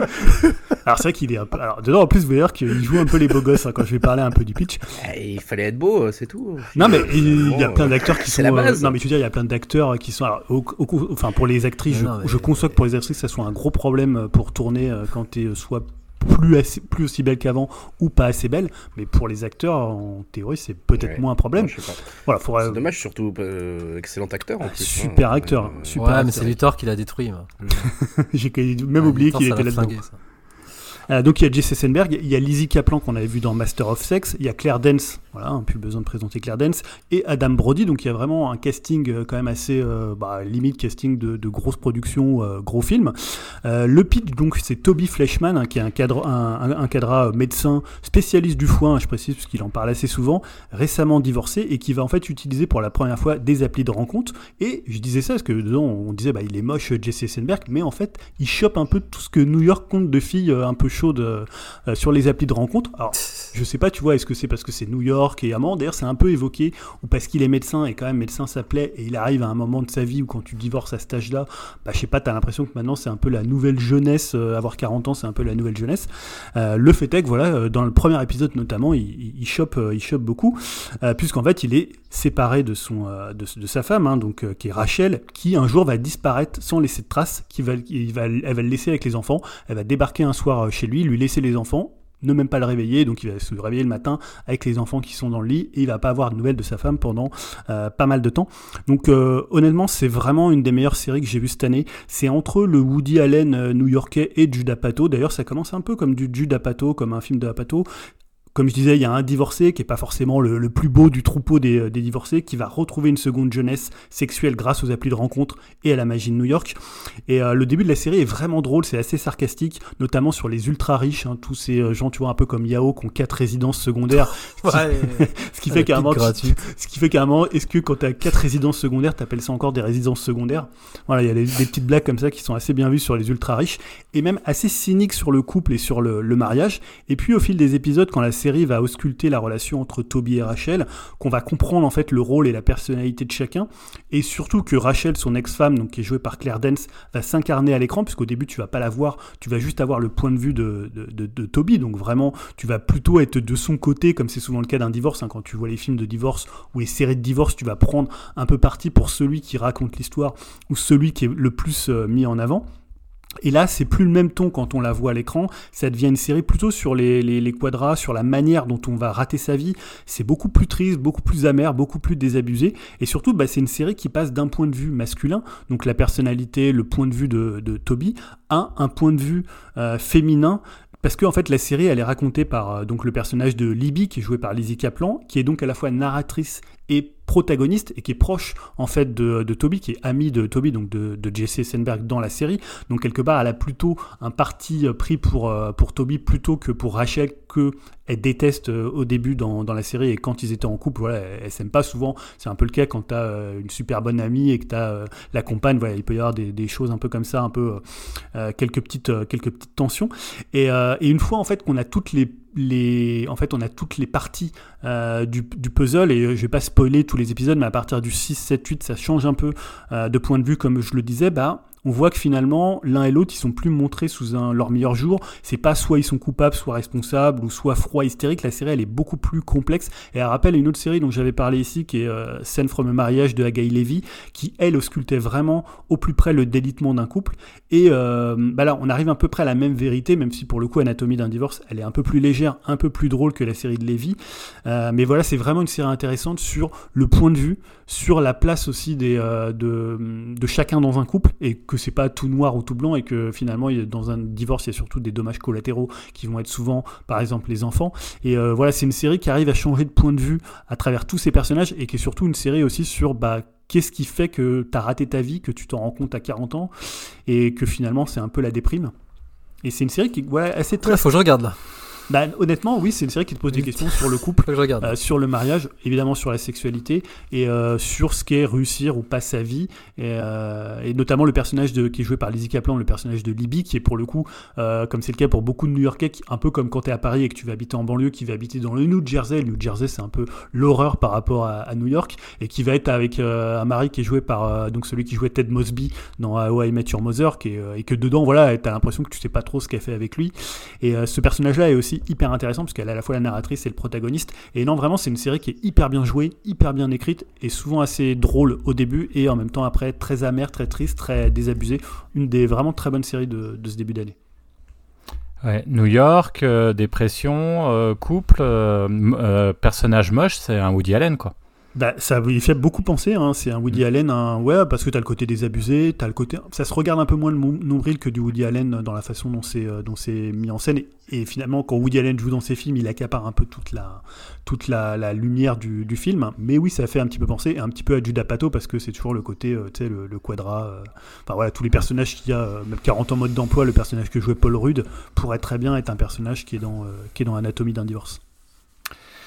Merci Julien. Ouais, ça m'a donné envie aussi, tiens. C'est une petite série qui a l'air bien bien sympathique. Est-ce que vous avez d'autres séries euh, à présenter? Euh, bon, moi je peux zapper, mais sauf si tu veux en parler, Dim, parce que je voulais parler du Mandalorian, la saison 3, mais j'ai pas encore vu euh, les deux derniers, donc euh, mais c'est très rapide, moi je sais pas si tu veux. Ok, là-dessus, Dim euh, Ah, Je sais pas, je connais pas, c'est bien. Non, mais pour aller vite, en, en gros, c'est juste, euh, vu que je suis pas du tout un fanat de l'univers Star Wars, et Dim m'a survendu euh, Mandalorian. Et grâce à Grogu, je suis devenu tout fou. Hein. Grogu, c'est la vie, quoi. Je veux le même. Je suis prêt à échanger mes enfants contre lui. Il est excellent. Non, non, non, j'ai commencé à regarder bah, le début et franchement, euh, je pensais pas que je serais autant accro. Bah, déjà, au personnage que je trouve euh, super, euh, super bien, quoi, avec le, design et puis l'interprétation de Pedro Pascal, qui est c'est son année avec Last of Us, à lui, dis donc. Euh, puis j'aime bien la réal aussi. Je me faisais la réflexion, je me disais, putain, quand même, pour une série. euh, et je repensais euh, aux épisodes 1, 2, 3, je me disais, ah ouais, quand même, euh, ça fait très de pixels à côté. Bon, après, il y a quasiment 20 ans qui sont, qui sont passés, mais, euh, en termes de réalisation, je trouve ça ultra solide, et notamment l'épisode 3, si je dis pas de bêtises. Euh, ouais, je crois que c'est euh, quand ils vont dans la caverne, là, c'est ça? Enfin, dans la caverne, la- une sorte de mine, c'est plus l'épisode 2 ou 3. C'est l'épisode 3, Quatre, il me enfin, semble. bref, Ouais. ouais. Et en termes de rage, j'étais ouais, bluffé, même en termes de FX et tout, je trouve waouh, ça m'a ça m'a mis une petite claque et donc là je, je suis sans avec un grand plaisir et tu m'as bien hypé pour euh, apparemment cet épisode là, le dernier que j'ai pas vu. euh. Ouais. Ah bah attends de le voir, tu vas voir là. Donc ouais, donc pour un non fan de, la saga, je, suis- je suis accro et non, j'adore vraiment, je trouve que c'est une très très bonne série à regarder, euh, vraiment bien produite et, et j'ai regardé aussi par curiosité Boba Fett et je dis ah ouais, il y a un monde d'écart entre les deux et pourtant c'est Robert Rodriguez derrière, je me dis ah ouais quand même c'est c'est bizarre quoi. Donc voilà, donc non non, je, juste pour dire que moi je, je suis bien accro et voilà, je kiffe bien cette série. Ouais Julien. Bah, écoute, moi, j'ai vu. ma question, c'était que moi, en fait, j'ai j'ai vraiment. J'ai détesté la première saison et j'ai adoré la deuxième saison. Mais vraiment, la deuxième saison, je l'ai vraiment adoré et je voulais savoir si c'était plus dans l'esprit, vraiment la continuité de la deuxième, ou alors c'était encore autre chose sur la 3, ou alors ça revenait au côté un peu chiant de la première.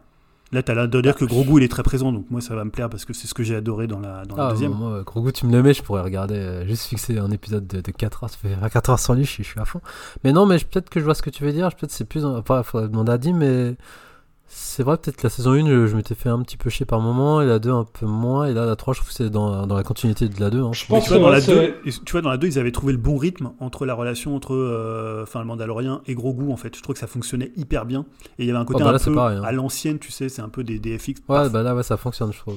Et là, je trouve quand même que, le, on va dire, le Mandalorien et Grogu, euh, enfin, ce qui est même étonnant, vu que la série s'appelle Le Mandalorien, ils sont peut-être même mis un petit peu au second plan.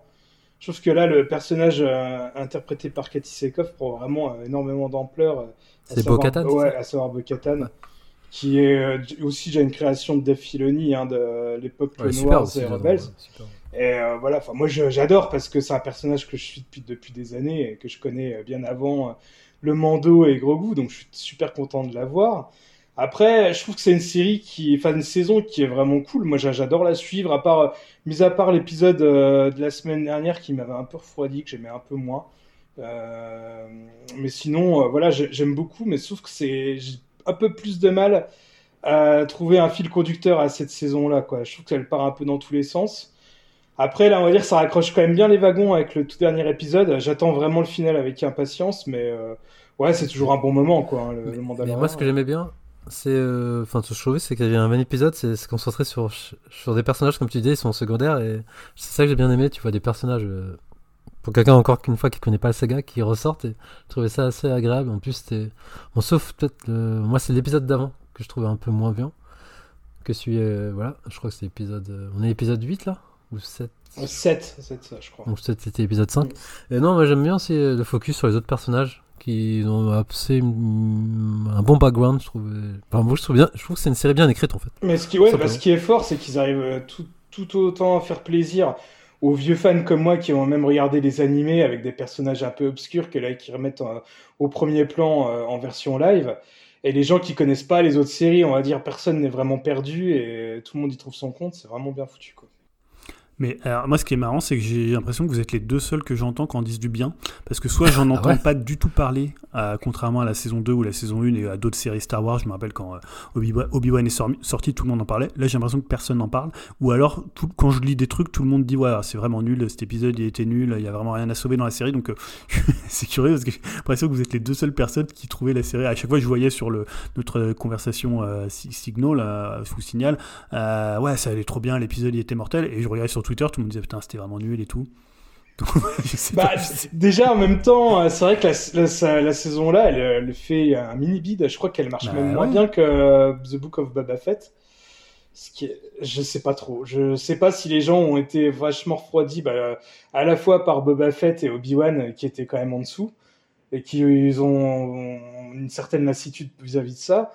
Après, euh, ouais, c'est ce que je disais. J'ai l'impression que les critiques, ce qui ressort souvent, c'est qu'il n'y a pas vraiment de fil conducteur dans cette saison-là et que ça part un peu dans tous les sens.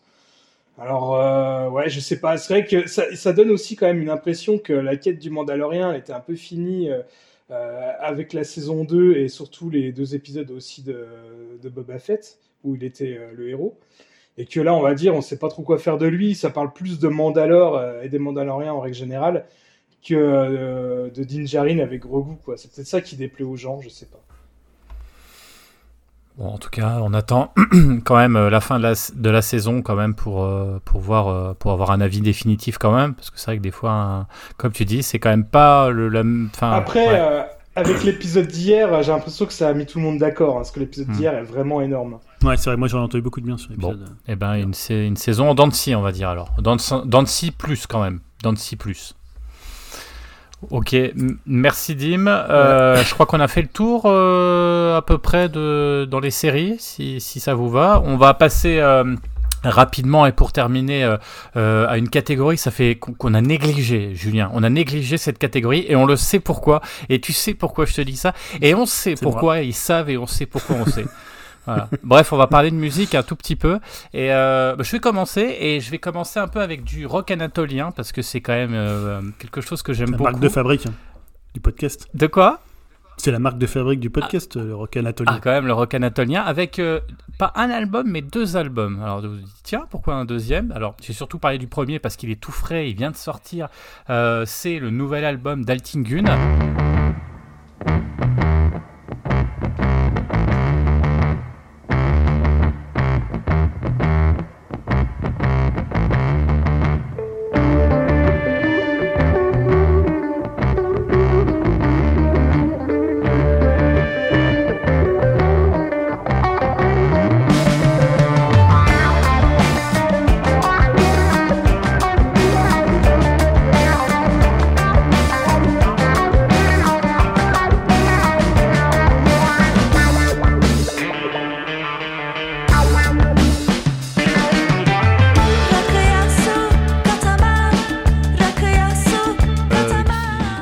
Euh, Ask. Alors je sais que Greg aussi, euh, il me semble que tu l'as que tu l'as écouté et euh, que tu l'as que tu l'as apprécié, il me semble.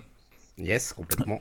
Complètement. Et, et Julien aussi, toi, je crois que euh, pareil. euh, Ah ouais, très bon disque. Très bon disque. Alors, c'est un disque Ouais, qui ouais. reprend quand même euh, euh, le- les, on va dire les premiers albums, c'est-à-dire vraiment du rock anatolien, parce qu'il y avait le premier, c'était One et Gessé. Les deux premiers albums étaient vraiment très rock anatolien, très typé années 70, euh, où véritablement on mettait en avant euh, euh, le style traditionnel, euh, on va dire, enfin le style traditionnel euh, turc avec un rock un peu psychédélique. euh, euh, bah, voilà, qui, qui, avait qui, qui donnait sa patte et toute la fraîcheur à, ce groupe parce qu'il y avait un mélange des voix euh, entre la voix féminine et la voix masculine euh, qui, qui était vraiment quelque chose qui était très très envoûtant, très très dansant et qui touchait un public extrêmement large.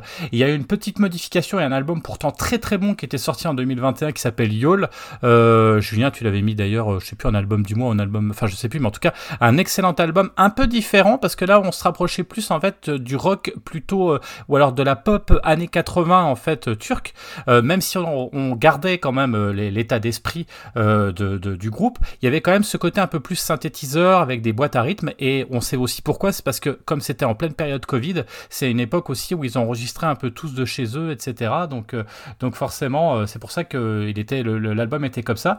Et ils avaient enchaîné aussi avec un album qui était autoproduit, qu'on n'a pas entendu parler beaucoup, qui s'appelait LM, qui était un album qui était très très très électro, euh, qui avait qui avait été enchaîné, qui est même pas sorti en fait en en, en vinyle. Enfin, j'ai jamais trouvé, mais c'est un album qui est sorti dans la même année qu'Yol.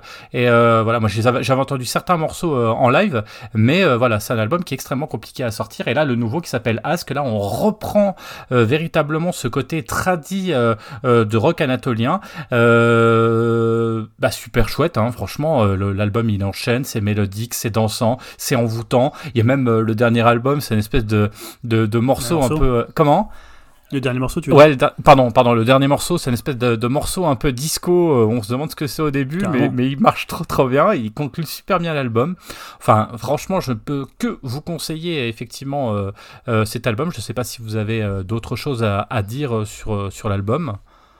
Non, mais moi, ce qui m'a étonné, c'est que c'est. Alors, je, je- peut-être que c'est ma mémoire qui me joue des tours, mais je me rappelais pas qu'il était aussi traditionnel, que c'était aussi traditionnel sur le précédent euh, que sur celui-là, en fait. Que le côté vraiment euh, turc, vraiment très traditionnel, je, je le trouve très présent. Et en même temps, comme tu dis aussi, le côté disco, euh, des morceaux un peu plus dansants. J'avais l'impression que le précédent était un peu plus rock progressif dans mon esprit, mais peut-être que je. Alors réécoute, c'est vraiment plus Ouais. plutôt Gessé et On qui étaient comme ça parce que l'autre était plus, celui-là, plus je les confonds ouais. peut-être. Ouais, ouais, voilà. Après, après voilà, excell- excellent album, hein, voilà. Ouais, très bon disque, qu'on peut que vous conseiller. Ouais, Julien, tu disais?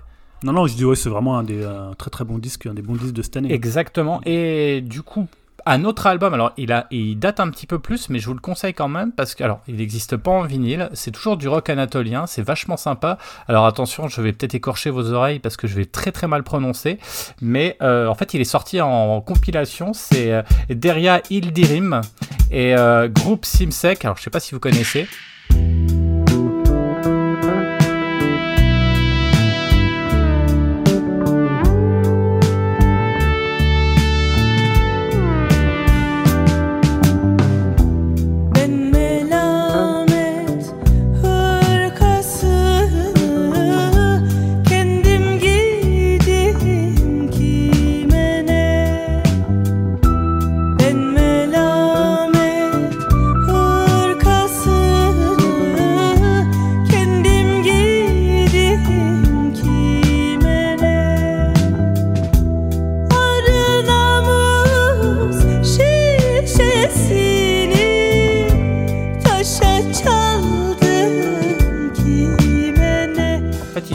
Compilation des deux premiers albums qui s'appellent Dost 1 et Dost 2, qui sont juste excellents. Alors là, on a du rock anatolien. Alors c'est une, c'est une multi-instrumentiste euh, qui est juste excellente. Euh, euh, les deux albums sont extrêmement courts, ils font 25 minutes et pareil, je pense pour l'autre. Donc c'est pour ça qu'ils ont compilé dans un même CD.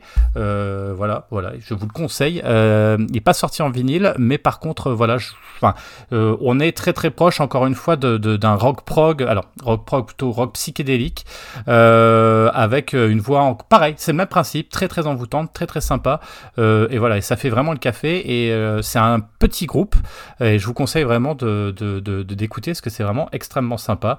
Deria, Ildirim et Groupe Sismek. Voilà pour mes, petits conseils rapides de rock anatolien avant les prochains albums de, rock anatolien, parce qu'en ce moment, j'écoute beaucoup, beaucoup de musique, on va dire, mélange un petit peu, un petit peu traditionnel, mélangé avec du rock. Je trouve que c'est vachement sympa.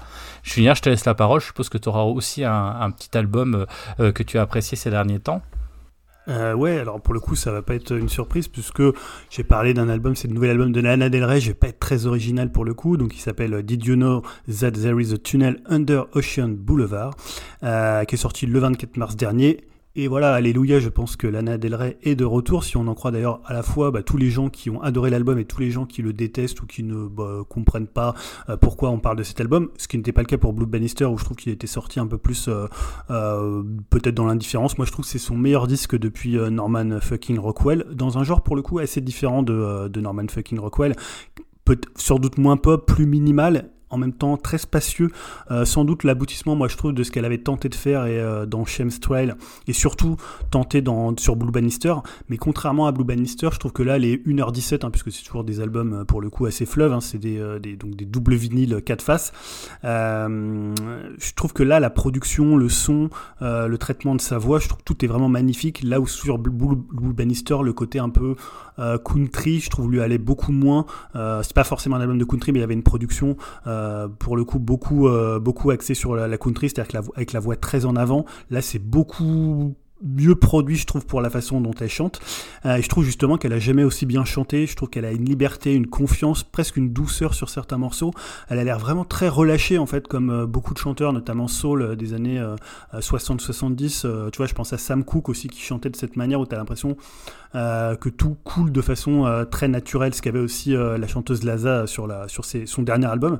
Et ça s'entend même sur des morceaux, je trouve, moins, moins habillés. hein. Je pense à Sweet ou à, à, à Kintsugi, qui ressemble un peu à du Leonard Cohen, époque Song of Love and Hate.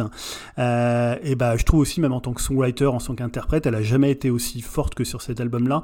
Et je réécoutais en fait les premiers. Moi, j'étais pas trop un fan des. J'aimais bien Born to et ceux d'après, mais à partir d'avant Honeymoon, je trouve qu'elle avait une, tendance un peu, euh, je trouve, à surchanter.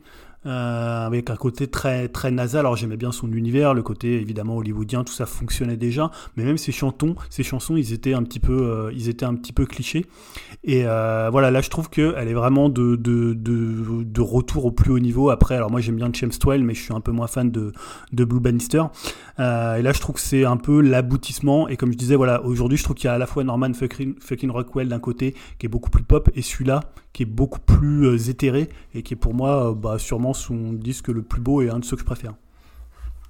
Ouais, moi je l'ai écouté aussi, j'ai trouvé vachement bien. Petite critique juste parce que je voulais, alors vous allez dire à chaque fois, ouais, mais bon, c'est pas très grave. Mais effectivement, je voulais acheter le vinyle et le vinyle il est quand même à plus de 40 balles. Euh, je trouve quand même que c'est abusé le prix. euh, le prix. euh, Alors après, on peut acheter en CD, hein, mais voilà, quand on est collectionneur de vinyle, on aime bien. je- J'attendais celui-ci et quand j'ai vu le prix, j'ai dit ouais, bah non, bah là, là quand même, c'est un peu trop. Alors oui, c'est un double album, mais bon, j'ai acheté des doubles albums qui étaient vachement moins chers que ça. Et euh, là, pour le coup, je trouve que c'est quand même abusé. Euh, je pense que je sais plus c'est produit par qui. Je crois que c'est qui, c'est Universal. Je sais plus qui est-ce qui produit. Euh, mais bon, je pense qu'ils ont suffisamment les moyens pour faire quelque chose qui soit quand même un peu plus réaliste, enfin réaliste en termes de tarifs, parce que là, franchement, euh, au bout d'un moment, c'est quand même, euh, c'est quand même. Alors, euh, honnêtement, c'est alors, c'est c'est une tendance actuelle de l'augmentation du prix du vinyle. hein. Tu le vois sur beaucoup de vinyles aujourd'hui qui sont très très chers. Même je voyais, il y a des albums presque à 40 euros, euh, 30 euros. Il y a une, c'est très très cher aujourd'hui de produire un vinyle. Donc pour le coup, je pense qu'il y a ça aussi. Donc là, on est sur un double vinyle en plus. Mais effectivement, moi je l'ai pas acheté parce que 35 euros pour moi, tu vois, des- quand tu dépasses 25 euros, je trouve déjà que c'est très très cher. Mais il y a une, il y a un- le marché du vinyle est un peu compliqué en ce moment. Ouais, ouais, ouais. Après, ils sont pas tous au prix là. Là, franchement, ils pourraient faire quand même un minimum d'efforts parce que c'est quand même un peu compliqué.